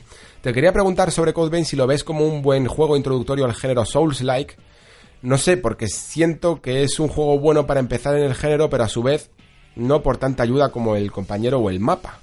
Sobre The Last of Us 2, con bastantes ganas y creo que va a sorprender en temas de historia más que en otros ámbitos como la jugabilidad, por ejemplo. Sobre la Madrid Games Week, una pena no poder haber asistido a la charla, pero aún así, gracias por ese ratito de charla en la feria y por tus programas. Un saludo. Pues Javier, sobre Code Vein, creo que la respuesta fácil sería decirte que sí, ¿no? Porque llevo en el fondo diciendo todo el rato que es un juego accesible, que es un poco más sencillo y todo eso se podría traducir a que un jugador nuevo pues se pueda sentir con ciertos ánimos para empezar por aquí, ¿no? Pero si te das cuenta, todo aquel que ha empezado con un juego de este estilo, pues lo ha hecho dándose de palos en juegos bastante más, más complicados. Y si a lo mejor nos encontráramos en un momento como mm, posterior a la salida del primer del primer Dark Souls o de Demon Souls, que eran juegos un poco más toscos, ¿no? Sobre todo en su manera de controlar al personaje. Pues te diría entonces, sí, empieza por Dark Souls 3 o por Bloodborne que aunque siguen siendo juegos duros, pero ya el control es otra forma, ¿no? Y por ello mismo sigo, sigo queriendo recomendar que se empiece por Bloodborne, por ejemplo. Si te da palo incluso Dark Souls 3 porque es una trilogía y tal. Empezar por Bloodborne, que de momento es un juego único. Y, y no sencillamente recomendar una experiencia más accesible, porque dentro de esa accesibilidad creo que también se pierde cierta esencia y cierta magia muy difícil de explicar de este tipo de juegos que te hacen sentir. Si siempre estamos defendiendo que una de las grandes cosas que tienen estos juegos es ese reto, esa forma de jugar con tu mente y con tus esperanzas y con tu con, tu voluntad para poder eh, llegar a un desafío y decir, no, venga, voy a volver a intentarlo, me voy a levantar y voy a volver a intentarlo. ¿Por qué entonces voy a recomendar de primeras un juego que no hace eso? Sencillamente porque sea más accesible. A lo mejor es una buena vía, a lo mejor sí es mejor empezar poco a poco, Pero creo que cada jugador que ahora mismo es muy fan de la saga Souls te dirá que uno de sus favoritos siempre fue el primero y precisamente fue porque le dieron bien de hostias cuando empezó y ese recuerdo no se lo es, es completamente imborrable. Eso es realmente lo que, lo que te atrapa de estos juegos. Así que no tengas. No sé, no sé si lo decías por si. porque no has jugado a algunos Souls. O porque se lo quieras recomendar a alguien. Pero en cualquiera de los dos casos. Te sigo recomendando Bloodborne. Creo. Principalmente porque creo que es uno de los juegos. De, de los mejores juegos de la generación y de la historia. Y, y también porque. Porque te va a dar unas sensaciones que sin duda, independientemente de lo que cada uno opinemos de Code te van a dar muy pocos juegos. Seguimos con Claymore Keitracit, que me dice, muy buenas Alex, felicitaciones por otro magnífico podcast, te doy un dato sobre Code el cual no he jugado, del que hablaban algunos amigos, probablemente ya lo sepa, de todas maneras. La selección de compañero manejado por la inteligencia artificial define la dificultad del juego, siendo así el nivel más difícil no llevar compañero. Una manera muy un poco extraña de definir la dificultad de un juego, ¿no crees? No sé si el juego te lo puntualiza a la hora de seleccionar a tu compañero. Un saludo.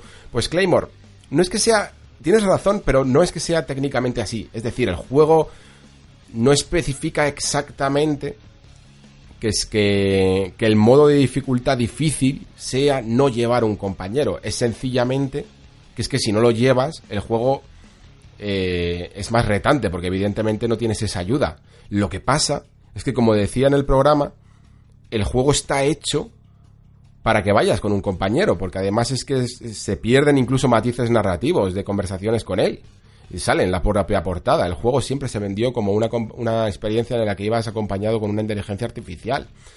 Si le quitas eso, claro que lo haces más difícil, pero es como si yo dijera, por ejemplo, que, que es que el modo de dificultad de Dark Souls es ir desnudo y, no subir de niveles.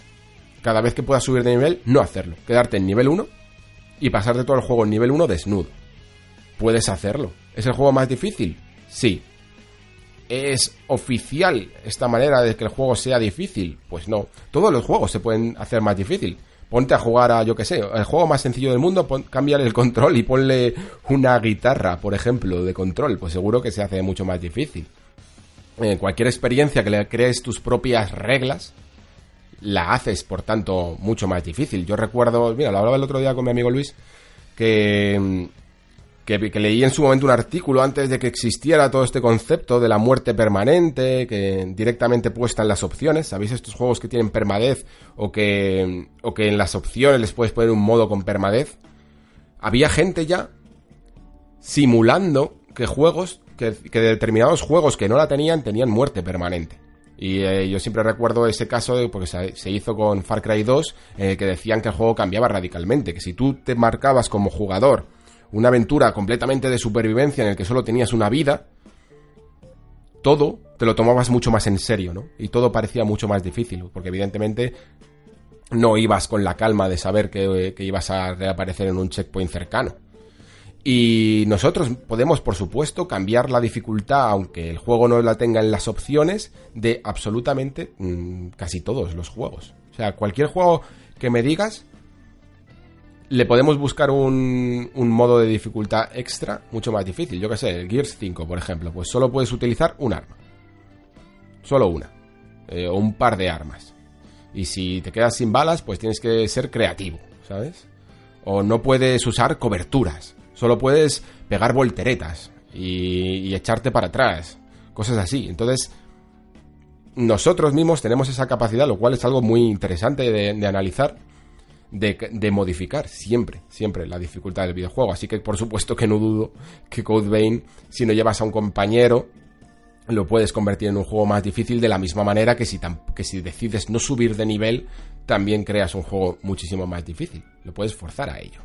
Terminamos con Karim NGE que me dice, hola Alex, aquí estamos de nuevo divagando sobre el octavo arte. Que cierto es eso de que tenemos miedo a salir de nuestra zona de confort en videojuegos y en la vida real. Por eso quizás se vuelve siempre a las mismas mecánicas y a los mismos géneros. Yo personalmente, con mi más de medio siglo de vida, sigo pidiéndole a los videojuegos algo nuevo, algo diferente, algo arriesgado. Quizá porque comencé con el Pong, Cualquier juego con nuevas mecánicas, historia o gráficos me emociona y me atrae como a las moscas la miel. Pero el problema actual de la industria es que se ahoga en su propio éxito y no innova por miedo al fracaso económico. Solo los indies tienen valor para hacer cosas nuevas, eso sí, sacrificando en cierta calidad. Eh, siempre nos quedará Miyazaki, un placer escucharte y sigue influenciándonos, fenómeno. Muchas gracias, Karim, siempre por comentar. Eh, sobre lo que comentas, fíjate, justo el otro día en la charla con los amigos de Rejugando estábamos hablando un poco de esto. De si yo acusaba un poco también a, algunos juegos que pese a ser increíblemente relevantes y de, y de mucha calidad, no dejaban de utilizar mecánicas que llevábamos usando eh, toda la vida, pues por ejemplo en el caso de God of War, no deja de ser de tener una cierta inspiración en, en la saga Tomb Raider, porque Cory Barlog había trabajado durante un tiempo en Crystal Dynamics y Crystal Dynamics a la vez se inspiraba en su propio trabajo eh, de Soul River, que Soul River a la vez era una inspiración en la saga Zelda, ¿no? Y notas como de alguna manera, aunque sea pervertida o, con grandes cambios en su haber, God of War llega a tener, como decía en un nexo, ciertas mecánicas de Metroidvania e incluso, que esto no lo, no lo dije, incluso de Zelda, porque su propio entorno en Midgar puede llegar a ser ese mapa mundi de cualquier Zelda en el que cada vez que vas a un sitio a una, tanto a esas misiones secundarias como a esas misiones principales, estás adentrado en una mazmorra distinta. Y a través de esas mazmorras distintas encontrabas nuevas habilidades para el hacha que te permitían explorar mazmorras mm, más avanzadas, ¿no? Es decir, estamos jugando a lo mismo. Y, me decían los compañeros, no sé si era Rafa o, quién era, que me decían un poco, bueno, también para eso están los indies, para que puedan eh, hacer cosas nuevas, permitirse hacer cosas nuevas. Y claro, se forma aquí una dicotomía interesante. Porque están los indies obligados a ser los que tiren del carro de la industria. ¿Deben ser estos videojuegos que encima son probablemente algunos de los desarrolladores más eh, menos experimentados con menos currículum a sus espaldas en algunas ocasiones, los que tengan que crear las nuevas ideas y una vez que ya las hayan creado, las hayan testeado y, sean dadas por buenas, por válidas y por creativas, entonces venir la industria del triple A a fagocitar esas ideas, a apropiárselas y a sacar las grandes producciones que después alabamos nosotros? Pues es complicado, ¿no? Porque no creo que, no sé si es un mercado sano este, este que propongo de hacer las cosas. Yo creo que tienen que ser también no solo los indies, sino los juegos AAA los que avancen en el terreno de las ideas. Esperemos que con este cambio generacional podamos ver un poco de, progresión en este aspecto, porque la verdad es que recuerdo perfectamente el cambio a, la, a, esta generación en la que había ya declaraciones de Ubisoft, por ejemplo, en el que decían nos estamos reservando grandes ideas para la siguiente generación, y luego esas grandes ideas pues eran Watch Dogs y, y poco más, la verdad, eh, o, de Division, que no digo que no sean buenas o que sean buenas o malas ideas, me refiero a si son realmente ideas nuevas. Mm, no sé hasta qué punto lo eran, no dejan de ser evolución de las ya vistas o hibridaciones de ciertos géneros, que es una de las cosas que más le gusta a la industria. Coger una, lo mejor de aquí, picotear con lo mejor de allá y conformar algo, mm, entre comillas, nuevo, ¿no? Esperemos que, la nueva generación pueda, pueda salir de estas prácticas. Terminamos aquí el quinto nexo de la temporada. Como siempre me despido dándos las gracias por vuestro apoyo. Esta semana además, como digo, me he sentido muy, muy arropado por, por haberos conocido a alguno de vosotros en persona, por haberos acercado a saludar. Eh, me alegra mucho que lo hagáis, de verdad, porque a veces el trabajo cuesta muchísimo eh, mantenerlo semanalmente y, con vuestros apoyos pues siempre es mucho más grato hacerlo, ¿no? Sin más, eh, me despido hasta la próxima semana, que creo que tendremos un contenido interesante, no lo quiero anticipar, aunque tengo muchas ganas de hablar de ello ya, pero por fin digamos que se me ha iluminado un poquito la bombilla para tratar un tema único en profundidad si la actualidad no lo estropea. Tengo muchas ganas de profundizar en él, tengo más ganas de, seguir leyendo sobre él y de, explicaros aquí el resultado de, de esa documentación y espero que os resulte tan interesante como a mí. Ahora sí, muchísimas gracias por estar ahí, muchísimas gracias por escuchar. Se despide Alejandro Pascual. Hasta la próxima semana.